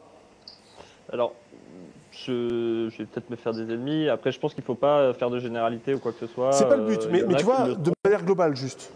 Euh, maintenant, je pense que quand même une majeure partie est pas, pas dans ce cadre-là. euh, en tout cas pour Fortnite, tout du moins. hein, Après les autres scènes, ça, je sais pas trop. Parce que tu vois mon Je raisonnement. T'es jeune, Ouais, t'as, ouais. t'as 16-17 ans, tu lances des streams euh, comme tu veux partout, t'as même 13-14 ans, encore plus jeune. Tu lances des streams, des streams sur Twitch, tu vois n'importe qui, n'importe où, n'importe quoi dans le monde, parce que tout le monde peut, peut, peut publier ce qu'il a envie sur Twitch, peut, peut diffuser. Euh, est-ce que, voilà, tu es en train de me dire, non, il y a une bonne partie qui montre pas l'exemple. Est-ce que c'est pas là où il faut travailler aussi? Je pense, que, ouais, déjà, forcément, on voit des, joueurs pro qui, à 3h du matin, sont encore en stream, etc. Euh, bon, après, c'est- leur vie et c'est à leurs organisations aussi de, réguler la chose si- s'ils estiment que c'est nécessaire. Euh, Bon, moi, forcément, j'ai l'avis que c'est nécessaire de réguler ça. Maintenant, je pense qu'il y a quand même une majeure partie, mais maj- ce qui est un peu dommage, c'est que la partie qui respecte la chose et qui, qui se donne les moyens de performer, c'est aussi les plus discrets. Euh, Eh ouais. C'est ceux qui font pas forcément de vagues. euh, Enfin, sans parler de buzz ou autre, euh, forcément, quand on fait parler de soi, il y a des trucs positifs, il y a des trucs négatifs, et, et forcément, plus on se montre, plus on va montrer de choses négatives aussi, automatiquement. Et, et sauf que bah, ceux qui perdent, par exemple, Bad Sniper actuellement, c'est quelqu'un d'hyper discret, euh, qui a un rythme de vie qui est, qui est excellent, qui, qui est très sérieux dans sa pratique, dans, dans son rythme de vie. Et le problème, c'est que justement, je pense que les gens qui, qui à l'heure actuelle, sont sérieux sur, sur cette chose, se montrent peut-être pas forcément assez, et en même temps, s'ils se montraient un peu plus, est-ce qu'ils ne montreraient pas des choses qui peuvent être mauvaises euh, d'une autre façon que, que ce qu'on imagine, pas forcément dans le fait de se coucher à 3 heures, mais sur d'autres pratiques. Après, euh, je, je pense que c'est aussi bien. on, quand on a tous, on a tous nos travers. On a tous, on a tous nos travers, de toute façon. Ouais, bien Après, sûr. c'est c'est compliqué dans le monde du jeu vidéo. Parce qu'il y a, il y a- il y a- il y a l'influence des réseaux sociaux. Il y a, il y a ce qu'on veut, mo- ce qu'on veut montrer, ce qu'on veut paraître. Et, et tout le travail qui est fait euh, dans l'ombre aussi. Donc, je je sais pas, c'est c'est une question compliquée. Ouais, puis tu vois, ça revient, ça revient à ce que ce que- ce qu'elle était évoqué un peu tout à l'heure, le, le côté euh, pour quelle motivation tu joues, quoi. Est-ce que, enfin, en gros, euh, bah, est-ce que tu joues juste pour être avec tes potes jusqu'à 3h du mat et puis, et puis en fait, ça te pose pas de problème. Enfin, ça te pose juste un problème dans ta vie, mais euh, ça te pose pas de problème vu que tu veux pas performer. Donc au pire, tu le classement. Mais même, le pire, c'est que si tu performes et que tu joues jusqu'à 3 heures, Voilà, ça c'est explique que tout ce que tu viens de dire là, en fait, ça n'a aucun sens, tu vois. Il y a beaucoup de joueurs même, vidéo après. je vais pas citer de nom parce que mes Meltor et Nono savent très bien de qui je parle. Euh, bah, en fait, ces joueurs-là, euh, ils ont un rythme de vie horrible. Ils se couchent, il est 7h. euh, ils se lèvent à, à 14h45 quand c'est le moment de la cup qui est à 15h. euh, je veux dire, ils ont un rythme de vie dégueulasse. Genre vraiment, il n'y a pas d'autre mot dégueulasse. Et pourtant, bah, ils performent.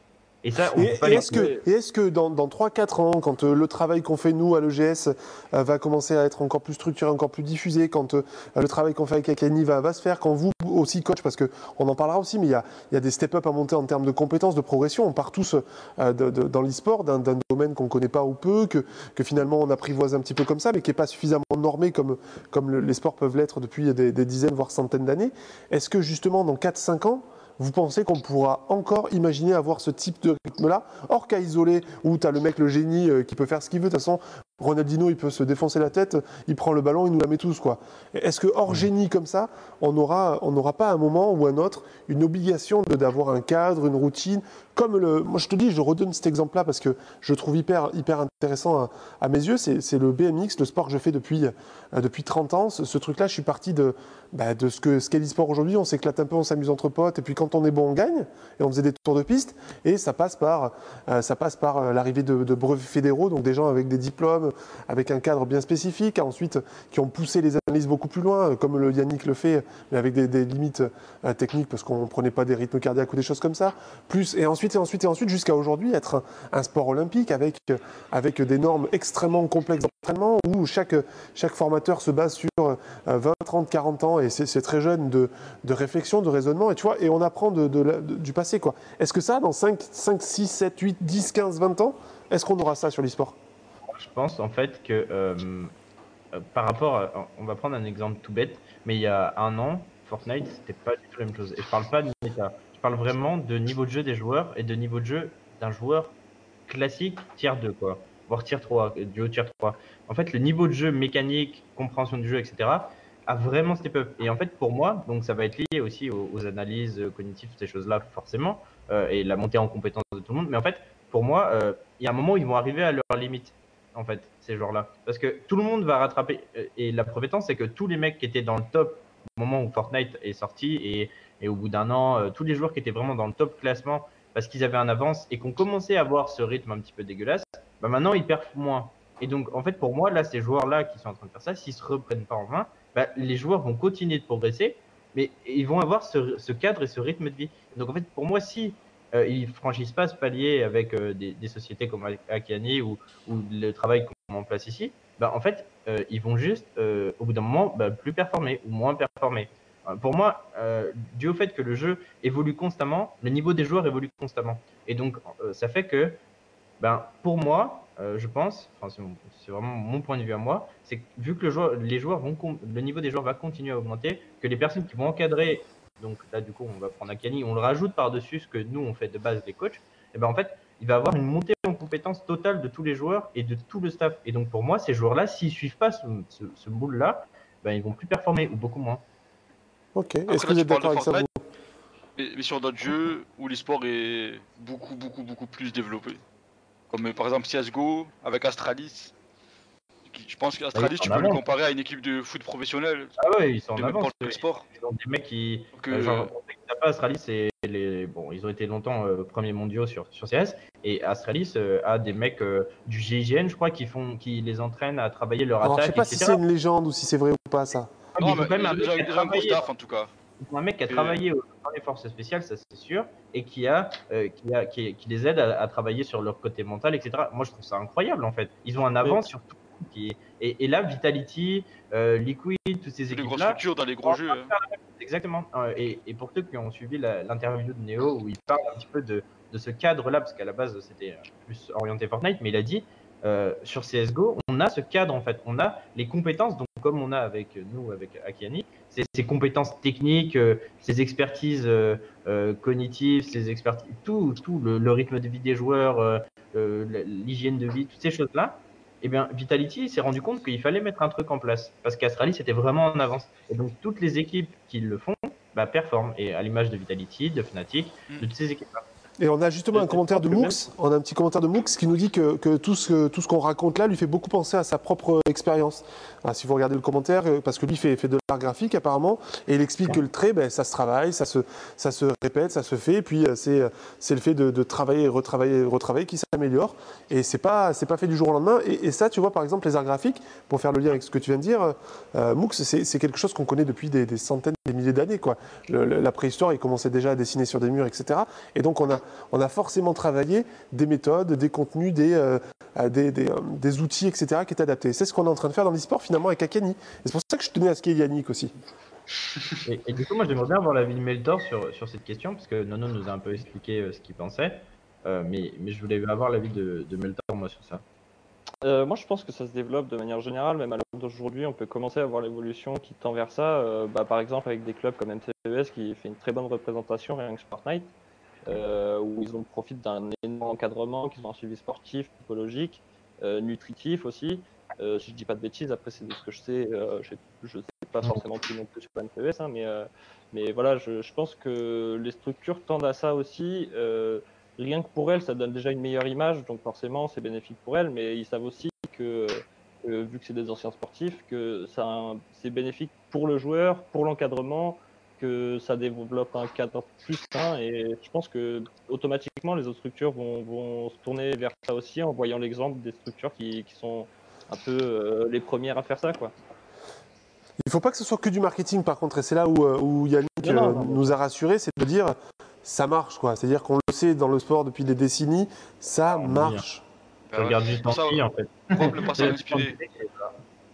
Alors ouais, je- effectivement, faut pas que ça soit que du marketing et de toute façon, faut pas que ça en soit. Euh, et dans le ça marche, il y a, il y a ça marche, mais si c'est bien fait. Enfin, c'est toujours pareil. euh, Ah, ça y est, était rabat, je vois, quoi. Ouais, non, je suis rabat-joie. j'avais Non, non, une phrase percutante, tu vois. parce que ah parce que parce que j'aime pas le marketing. Non, non, mais pour, pour de vrai, en fait, ce qui se passe, c'est qu'effectivement, euh, on, on sait qu'on sait qu'il y a des techniques qui ont marché en fonction des domaines, fonction des approches. Mais bon, tous les domaines sont différents, toutes les approches sont différentes, toutes les expertises sont différentes. Et le, taf, il faut le refaire à chaque fois. Donc, on sait qu'on mobilise des approches qui marchent, enfin, qui ont marché et qui peuvent marcher. Voilà, c'est plutôt ça, c'est qui peuvent marcher. Mais tout le taf, il est à faire et euh, il faut le faire. euh, de manière vraiment parcimonieuse quoi. Enfin, tu vois, avancer étape par étape, dégrossir, raffiner, euh, comprendre pourquoi ça marche, pourquoi ça marche pas. Donc, Ce qu'on disait tout à l'heure, ouais, s'adapter par- en permanence. ouais, s'adapter en permanence. Et puis tout à l'heure, tu, euh, Nono, tu parlais de baguette magique euh, quand tu disais ouais, euh, on n'a pas de baguette magique. Bah en fait, euh, nous on évite de vendre baguette magique parce que c'est vrai que systématiquement quand on parle avec euh, bah, des coachs ou avec des, euh, ouais, tu vois, quand, quand on discutait avec Yohan, typiquement, euh, ça, ça peut faire un peu briller les yeux de se dire ah on va mettre de la physio, on va tout comprendre. Bah en fait, euh, non non, la physio elle va aider. Bah, non, ouais. Ça va aider en partie, ça va permettre de discuter, ça va permettre d'objectiver les choses. Et, et nous, on pousse à fond parce qu'encore une fois, on sait que ça peut marcher, on sait que ça va Ça- marcher. ça- en fait, ça Mais- va faire partie des 300, des 300 heures de visionnage qu'on fait. Voilà. Ça va être un, Exactement. un Et- de la réflexion. C'est ça, c'est ça, Ouais. exactement. Et justement, tu vois, pour parler du visionnage tout à l'heure, c'est- la, base du projet euh, sur lequel on, on travaille là actuellement, c'est de se dire que, euh, tu vois, pour League of Legends, on va essayer d'automatiser la détection de temps faible sur une partie. Euh, en gros, euh, un temps faible, si tu le définis entre euh, ce, que, le joueur aurait dû faire et ce que le coach, lui, aurait dit de faire, bah, est-ce qu'on est capable d'automatiser ça? D'avoir, en gros, t'as t'as- t'as- t'as ton, comment ça s'appelle? Ton, ton replay, t'as une timeline qui est en dessous, et en gros, euh, voilà, t'as deux points rouges qui te montrent, euh, là, en gros, t'as pas fait ce qu'il fallait, là, t'as pas fait ce qu'il fallait, parce que dans ta tête, il s'est passé un truc qui fait que euh, t'étais pas euh, opérationnel, je sais. Bref, en gros, euh, on, en est là. Euh, tu vois, c'est de se dire, ok, en discutant, on s'est rendu compte que les replays, c'est important. Les replays, ça prend du temps. Ben, ok, comment on peut faire gagner du temps dans ce truc-là qui est important. Avec Meltor, c'est un peu la réflexion qu'on a depuis euh, le mois de janvier. Et, c'est aussi la réflexion que j'ai eue au début. Comment ramener des nouveaux outils qui vont nous permettre à nous d'être plus performants. Et voilà. Et, donc, ramener plus de réflexion et pouvoir aider plus les joueurs. Et ouais, ouais c'est sûr que avec des outils euh, de ce style, ça. Alors après, il y a l'outil. J'apporte toujours un, un éclairage parce que c'est un truc qui me marque. Et il y a l'outil et, euh, et l'outil ne fera pas tout. C'est-à-dire qu'aujourd'hui, ce qu'on a besoin euh, de faire, c'est pas de construire simplement un outil qui va nous permettre de mieux voir le truc, mais c'est déjà en amont d'avoir un fond et d'avoir euh, une légitimité, d'avoir un- une analyse, quelque chose de très poussé. C'est pour ça qu'on fait appel à des scientifiques euh, comme Akani et que- qu'on est en train d'essayer de se rapprocher de plus en plus sur, sur ces thématiques parce que euh, le fond va porter l'outil et l'outil ne, se- ne sera que en fait la, la manière rapide pour, pour faciliter le travail. quoi. C'est comme quand on a un clou, on peut le planter avec le bon outil, mais on peut le planter avec n'importe quoi d'autre. quoi. Je Bien peux sûr, attraper une pierre, je vais le planter. Mais c'est sûr qu'avec le marteau, ça se plantera mieux. Mais en tout cas, le résultat, j'aurais quand même planté le Mhm. clou, même avec le caillou. quoi. Franchement, je vais le- Franchement, je suis... c'est c'est joli ce que tu as dit. Ah, c'est une belle métaphore. une belle Merci, c'est vrai. Merci. Non, mais c'est parce que je suis un peu spécialiste des métaphores, donc euh, Spécialiste des clous ou des métaphores, c'est ça la question. euh, des- les deux peut-être, peut-être un peu des deux. Je sais, avec le nombre de clous que j'ai dû planter. euh, Alors moi ici à, à- à Mérignac, parce que parce qu'on a on a une boîte qui a qui a œuvré pour euh, même plusieurs boîtes qui ont œuvré pour faire les travaux. Mais à Talence, je pense qu'on en a planté quelques-uns des clous. Je sais pas, j'étais pas là.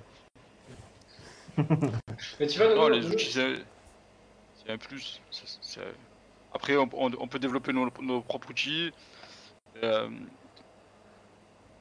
des personnes qui ont euh, un côté un peu plus scientifique, euh, comme Akani justement, euh, ont d'autres compétences pour développer d'autres outils. Et. Après, il faut savoir bien s'en servir. C'est ça, ouais. Mais tu vois, Nono, dans, dans ce que tu disais tout à l'heure, c'est pareil, au, au tout début, là, tu, tu parlais de la manière de faire accepter les, les retours que tu donnes à, à tes joueurs. Euh, Possiblement, enfin, encore une fois, si on est capable de, de dire ça c'est un temps fort, ça c'est un temps faible, on est incapable de dire grâce à des outils physiologiques pourquoi il y a eu un temps fort, pourquoi il y a eu un temps faible. Ça, c'est vraiment le rôle du coach. Mais en Mhm. gros, si, si l'outil il montre à un étudiant, euh, enfin un joueur, pardon, bah, à cet endroit-là, t'as merdé, toi t'arrives derrière en tant que coach et tu dis ok, t'as merdé pour X Ouais. raison- enfin, cette raison-là, cette raison-là, et on pense que ça permettrait d'améliorer euh, à la fois toi ton travail de coach pour aller plus vite, Mhm. euh, mais surtout d'aider ton joueur à accepter ce que tu es en train de dire. Parce que globalement, euh, enfin, encore une fois, on travaille sur ça, mais si, si on arrive à, à, à mesurer tout ça, euh, enfin à mesurer un temps faible, bah, ton joueur il peut pas dire non, c'est pas vrai, c'est pas un temps faible. Et toi, tu arrives derrière, tu rajoutes une couche d'expertise et, et, et- et- et on va vite et bien. Et on passe le, le bonjour à Shlaya qui est sur le chat. Salut, Ah, Shlaya qui a porté le qui a porté le projet avec toi du coup puisqu'il est il est à l'école Yes. à l'EGS aujourd'hui, donc il a, il a- et on travaille sur LoL parce qu'aujourd'hui on l'a pas fait sur les FPS aussi. Explique-nous pourquoi on l'a. Tu l'as même un peu dit au début, mais n'hésite pas à le redire. Pourquoi on l'a pas fait sur les FPS alors que, que c'est peut-être presque le plus facile finalement. Ouais, alors, euh, c'est très large. La, la réponse, ça peut être très très large. Je vais essayer de la faire très courte. en fait, sur du FPS, bon, euh, très rapidement, quand on s'intéresse au FPS, euh, on, imagine que les paramètres de performance principaux, euh, ça peut être lié à de la tâche de pointage, de la précision de tâche de pointage et de la, de la, de la rapidité, enfin, du temps de réaction. Ça, je pense que les joueurs qui font du FPS, ils l'ont en tête, enfin, tout le monde l'a plus ou moins en tête. Quand on part sur League of Legends, c'est beaucoup plus ouvert. On ne sait pas réellement aujourd'hui ce qui fait que quelqu'un est performant. On se doute que c'est parce qu'il y a des aspects stratégiques, qu'il y a des mécaniques de jeu qui sont euh, bien développées, euh, qu'il y a possiblement aussi une concentration au cours des 20, 30, 40 minutes euh, que fait la game. Mais du coup, qu'est-ce qui fait aujourd'hui qu'un un- un joueur est réellement performant? Ben, le, jeu, enfin, la question elle est hyper ouverte, mais vraiment hyper ouverte, parce qu'il y a beaucoup de composantes dans ce jeu-là qui font qu'un joueur peut être performant. Maintenant, euh, le vrai défi, c'est de se dire, est-ce qu'on est capable, euh, comment dire, de mesurer un paramètre qui prend en compte toutes les composantes de performance, au contraire, est-ce qu'on peut aller pointer euh, des petits paramètres de performance dans le jeu qui nous permettent de comprendre comment un joueur joue? Ça, c'est l'approche que nous on a. En tout cas, voilà, pour, répondre à la question, c'est de se dire pourquoi LoL et pas pourquoi euh, ben, CSGO ou quoi? Ben, c'est justement parce qu'aujourd'hui, LoL c'est inconnu. Il y a absolument. Enfin, pas dire c'est inconnu à 100%, et je pense que les coachs ils ont tous un petit peu leur. euh, leur ressenti par rapport à ça, mais de manière mesurée, c'est difficile d'aller mesurer des paramètres de performance euh, humains euh, parce qu'on ne sait pas quels paramètres il va falloir aller mesurer aujourd'hui. De toute façon, on est d'accord qu'on travail- va pas s'arrêter à ça. On va on va continuer sur d'autres jeux. On va essayer de le pousser Ouais. aussi euh, et de le viabiliser. Exactement. Mais euh, encore une fois, de manière très spécifique à chacun des jeux. En gros, la démarche, enfin c'est toujours pareil. La démarche, elle est réplicable. On peut l'appliquer à différents jeux. La démarche, c'est de, creuser quels sont les paramètres de performance. Qu'est-ce qui, chez un, joueur, fait que tu es performant ou pas? On sait qu'il y en a plusieurs des paramètres. Euh, mais bien évidemment, ces paramètres-là, ils sont très euh, jeu dépendants. Euh, tu prends FIFA, ça va pas être la même chose que sur CSGO, ça va pas être la même chose que sur Fortnite, ça va pas être la même chose que sur, sur League of Legends, bien qu'il y ait des socles qui soient communs. Ça, c'est certain. On sait très bien qu'il y y a des transferts. Il y a un socle commun, c'est certain, puis il y a des socles très spécifiques. Et nous, on va aller bosser sur, euh, enfin, on bosse sur quels sont les socles spécifiques à chacun des jeux sur lesquels il faut travailler pour pouvoir faire progresser les jeux. Petite excuse à, à, à Mouka, c'était son pseudo, c'était pas Moux. Mais bon, je pense qu'il a, il a rien entendu. On va faire comme si- s'il n'avait pas entendu. Ok, bon, donc ça, c'est. Je, je suis très content qu'on ait pu aborder tous ces sujets. Il nous reste une petite dizaine de minutes si on veut continuer, ou sinon on peut s'arrêter là si vous pensez qu'on a fait le, le tour de la question. Mais j'ai trouvé, euh, je ne sais pas ce que vous en pensez, que ça a été un sujet euh, euh, qui est encore très vaste, mais qu'on a déjà bien, bien, bien élagué. Et alors, si j'avais une question, j'avais une petite question justement, Euh, en termes de, de, de montée en compétence des coachs. Comment on va faire ça, Meltor? Comment on va faire ça, Nono? Comment on va faire ça, Sven? C'est-à-dire comment aujourd'hui on va, on va partir d'une scène où, euh, où la plupart du temps les coachs sont soit des anciens joueurs de très haut niveau, soit euh, simplement des joueurs qui ont un bon niveau et qui ont cette capacité, cette appétence. Comment on va partir de ce socle-là qui, qui est relativement fertile jusqu'à arriver à, bah, un vrai métier, quoi, entre guillemets. Quand je dis vrai métier, c'est pas que aujourd'hui ça l'est pas, mais on est au balbutiement de ce métier-là. On est aux prémices, on n'est pas encore euh, complètement ficelé, c'est pas encore carré, on ne sait pas vraiment où on va. Même nous à l'EGS, on, fait plein de tests, plein de choses et, on œuvre avec, avec Alcani là-dessus, mais on est encore au début de quelque chose, c'est-à-dire qu'on ne peut pas se targuer aujourd'hui. Il est hors de question que, euh, et j'en prends, prends la responsabilité, qu'on se targue d'être aujourd'hui les meilleurs euh, coachs du monde. Quoi. Ça n'existe pas. Quoi. On n'y est pas. Ah, par contre, promis qu'on va le devenir. Mais ça, c'est une autre histoire. En tout cas, on fera ce qu'il faut pour, pour essayer de progresser. parce que Ça, ça fait partie de, du mindset dont on parlait tout à l'heure. Et ce mindset-là, on, l'a ici parce que Eshlaya, et Sven, et, et Matse, et Kalash, et, et Bah, on travaille avec l'expérience qu'on a. euh, et je pense qu'il nous manque euh, ce côté un petit peu. euh, bah, il faut qu'on qu'on apprenne à. Donc chacun a son niveau de pédagogie. L'avantage qu'on a, c'est qu'on vient de tout, de plein d'horizons différents. Moi, je viens des, des ressources humaines. Euh, on a Meltor qui vient de, euh, tout ce qui est. euh, et donc, il voulait être pompier, quoi. Donc, je veux dire, c'est pas la même chose. Et on a, et on a Nono qui travaille dans les bateaux. Donc, je veux dire, qui, son travail, c'est de travailler, de réparer les bateaux quand ils reviennent. Enfin, bref, je, je, je sais pas vraiment ce que c'est exactement, mais je veux dire, on a chacun des horizons différents. On a Youm qui est un coach de la scène qui travaille en tant qu'infirmier. On a Nounours qui travaille en tant qu'infirmier, enfin qui travaillait en tant qu'infirmier. Je veux dire, on vient tous d'un horizon différent. C'est un peu notre force. Euh, mais ce qui nous manque, pour moi, mon point de vue, c'est vraiment ce côté un petit peu euh, euh, pédagogie, en fait, parce que un formateur a besoin d'être formé à, la base. Et nous, on n'est pas formé. On est lâché dans la nature et, et vas-y, quoi. Euh, on a fait le choix, hein, mais débrouille-toi, quoi. Et donc, forcément, il y a des choses qu'on maîtrise pas. Donc, je veux veux pas être avoir l'expertise scientifique, toutes ces choses-là, parce que c'est pas ce qui va nous être utile, parce qu'on fait appel à des sociétés externes. Mais pour moi, c'est la pédagogie qui nous manque le plus. C'est vraiment ce côté, bah, un formateur a besoin d'être formé, c'est tout. Pour moi, euh, on ne devient pas formateur comme ça du jour au lendemain. Et donc, euh, moi-même, j'ai des torts avec mes joueurs ou avec les étudiants. hein.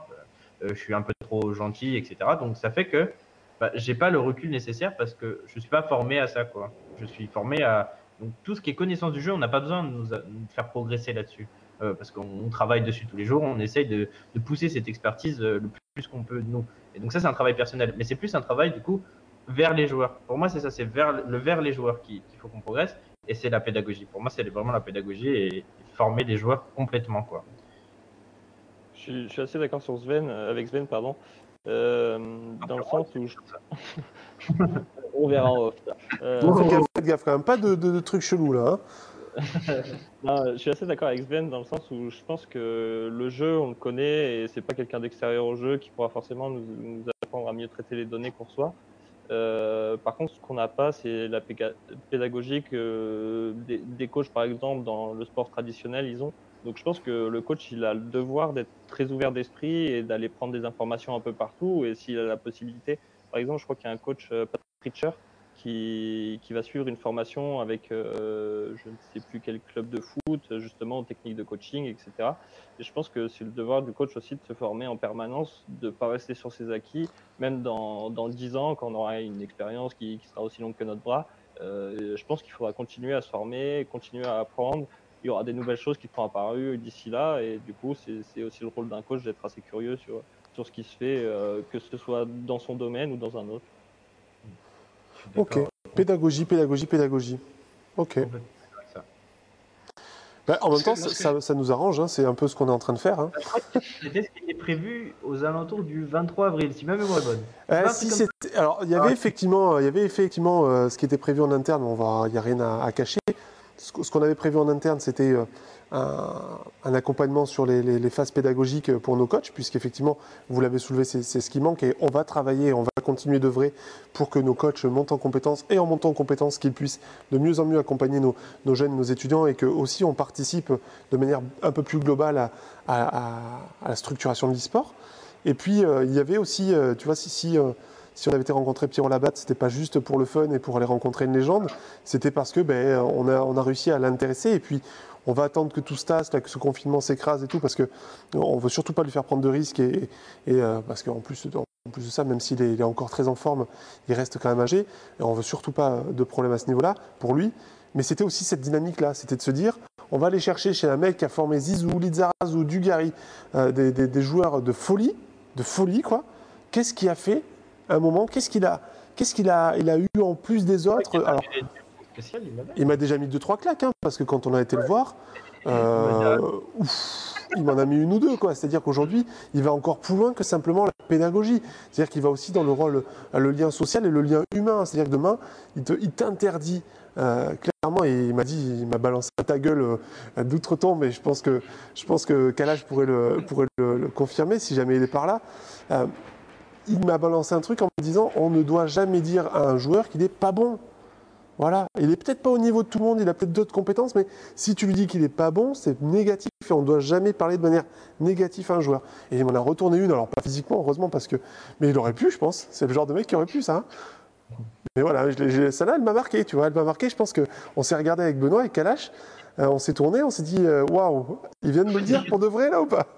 Mais après, est-ce que ça serait pas ça le fameux ingrédient spécial Tu vois? Ouais, ça en fait partie. Et euh, sur le côté, bah déjà euh, tac au tac, parce qu'il n'a pas réfléchi, je pense qu'il tente. Ah non. Mais, euh, Tu eh, Quand t'as 80 ans quasiment, tu réfléchis plus, tu- t'es Ouais, nature, tu quoi. hein. moi, je trouve, ça, je trouve ça génial. Je suis deg de ne pas l'avoir rencontré. Mais on va la voir parce qu'aujourd'hui, confinement oblige, on a temporisé tout ça. Mais euh, c'est encore un petit peu euh, là et euh, ça va venir. Moi, je vivrai, euh, je vivrai un, un moment incroyable comme, comme avec toi. J'ai trop hâte.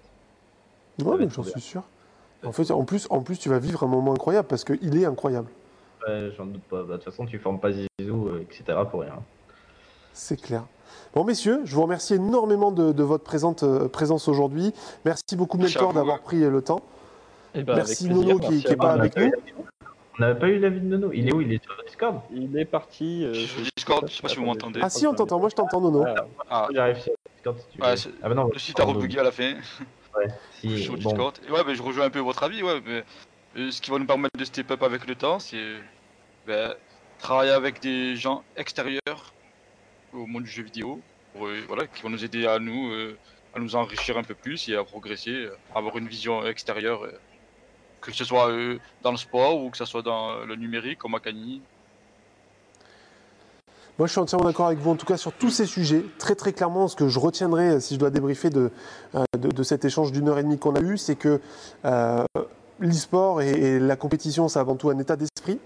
C'est-à-dire qu'on n'est pas, pas compétiteur juste parce qu'on se dit être compétiteur, on est compétiteur parce qu'on fait les choses qui vont avec la compétition. C'est-à-dire qu'on a un véritable état d'esprit, on, se met en, phase avec, euh, avec les attentes et puis on sait s'auto-réguler. Ça aussi, c'est un truc que j'ai retenu. C'est-à-dire qu'on m'a expliqué euh, depuis une heure que euh, vous ne motivez pas vos joueurs. En fait, vos joueurs, ils doivent être motivés avant même d'arriver dans vos mains parce qu'ils ont envie d'être meilleurs, de gagner et de performer. Quoi. Et je retiendrai aussi, et ça, ça, me marque à chaque fois qu'on en parle, parce qu'à chaque fois qu'on en parle avec, des sportifs ou avec des gens qui sont euh, pas forcément intérieurs à l'e-sport, euh, ils me disent mais c'est aberrant en fait de se lever à, à 4 heures de se coucher pardon à 4 heures du mat et de penser pouvoir performer à une compétition le lendemain. C'est des trucs dans le sport on a déjà depuis des décennies euh, trié, filtré et, qu'on a déjà on a déjà éliminé quoi. C'est-à-dire que quand euh, un Zizou euh, ou un Ronaldinho, c'est, parce que lui c'était un, cas isolé, le faisait, Akiani, donc Yannick ici, de, de sciences scientifiques, de sources scientifiques, nous dit on sait que de toute façon, à un moment, il a forcément euh, été euh, moins performant quelque part. Quoi. Alors même si d'autres euh, éléments viennent, et c'est ce que tu m'as dit, Yannick, viennent compenser parce que bah, c'est peut-être un des meilleurs joueurs du monde, etc. Voilà, en tout cas, ce qui est dit, c'est que une bonne hygiène de vie, un bon cadre et une bonne routine, ça apporte aussi. Et donc finalement, quand on met tout ça, on, s'est dit que ben, vous avez déjà pas mal d'avancées, les coachs, parce que si vous êtes capable de tenir ce discours-là, bah, c'est que déjà on est sur une, phase qui n'existait pas il y a quelques années. Quoi. Je pense qu'il y, a- y a 5 ans, 10 ans, ou même Zabdino nous disait quand il a commencé il y a 17 ans, ils s'en foutaient de savoir ce qu'ils allaient manger ou pas. Et de fil en aiguille, ils se sont rendus compte bah, que quand ils allaient en compétition, ils cherchaient toujours des Italiens parce qu'ils étaient sûrs que euh, la nourriture italienne serait, euh, bonne, ils, étaient sûrs que ce serait des pâtes, que ce serait un truc simple et qu'ils pourraient le digérer comme il faut. Et ils n'allaient pas tenter un grec, euh, des, trucs un peu, de folie. Donc ça aussi, c'est vraiment, euh, vraiment important. Je suis assez content que vous ayez pu le, bah, le dire là, devant tout le monde. J'espère que ça va aider les, les jeunes joueurs à, à se structurer. quoi. Bah, et aussi, voudrais rajouter un truc, Vas-y. c'est rendre son joueur autonome. Alors, lui apporter des outils et pour qu'il C'est-à-dire que t'es pas toujours derrière lui en fait? T'es pas toujours derrière lui pour le coacher? Tu vas pas chez lui et tout? Non, parce que tu sais que ça, on l'a de temps en temps. Euh, blague à part, on en rigole même- ici parce qu'on est entre nous, mais ça arrive souvent. hein. Moi, j'ai des joueurs, euh, je, je citerai pas le jeu, j'ai quelques joueurs qui viennent me dire Mais attendez, euh, ouais, on l'a pas assez, notre coach. Mais attends, tu crois que même si tu avais ton coach toute la journée, tout le temps, c'est ça- c'est pas ça qui va t'aider. T'aider, c'est ça, se responsabiliser. C'est c'est prendre, prendre euh, le taureau par les cônes et dire Qu'est-ce que, qu'est-ce que je dois faire maintenant pour être meilleur et, et comment je vais appliquer ce que, ce que m'a donné le coach. Ça, nous on donne les outils, après c'est à lui de bâtir le truc. Hein. Je veux dire, au bout d'un moment, on n'est Ouais. pas, Content Son qu'on on n'est pas son père. Non, parce que tu peux pas être le père de tous les enfants. Ah bah ouais, Ouais. bah, sinon je serais fort. Sinon, tu serais Dieu. vue stratégique. Par exemple, Oh. sur Fortnite, il y a des, un nombre incalculable de stratégies. T'as beau travailler 10 stratégies, si un game il tombe sur la 11ème et qu'il sait pas réfléchir par lui-même, ça sert à rien. C'est clair Oh, et net. Ah Nono, il est trop malin en vrai. Hein. Bon, merci, merci, beaucoup, messieurs. Il est 16h30. Merci beaucoup, Merci Yannick. Merci, Meltor. Merci, Merci Nono. Merci. Bah, Sven. C'était super quali. Ouais, franchement, j'ai kiffé. Et euh, Ouais, je pense qu'on va se recroiser parce que, à mon avis, vous allez vouloir en savoir un petit peu plus sur ce qu'on fait euh, sur, sur ce projet-là pour pouvoir nourrir vos coachings et, et, et votre, votre montée en compétences aussi. hein. Ça Même avec Akani, ça m'intéresse beaucoup euh, Bah écoute, non, non, nous, de toute façon, a on, apporté. on- on continue à bosser avec EGS, on peut échanger s'il y a besoin. L'idée, c'est que plus il y a d'échanges, mieux ça va être, dans tous les cas. Des deux côtés, euh, c'est un peu ce, que, ce qui- ce qui est poussé de toute façon, faire monter les coachs en compétences. Nous, il faut qu'on monte en compétences aussi dans le domaine. Le fait qu'on soit, euh, comment dire, de milieux différents, de, de, enfin, tout ça, ça nous nourrit forcément. Donc euh, voilà, on travaille en collaboration. Avec plaisir. Eh bien, merci, messieurs. Je vous laisse euh, retourner à votre vraie vie. Et puis, je Ça vous remercie énormément pour tout ça. Et puis, on se dit à très, très vite. Merci, Johan. Merci. Merci, à vous. À plus. À Merci beaucoup. Ciao, ciao.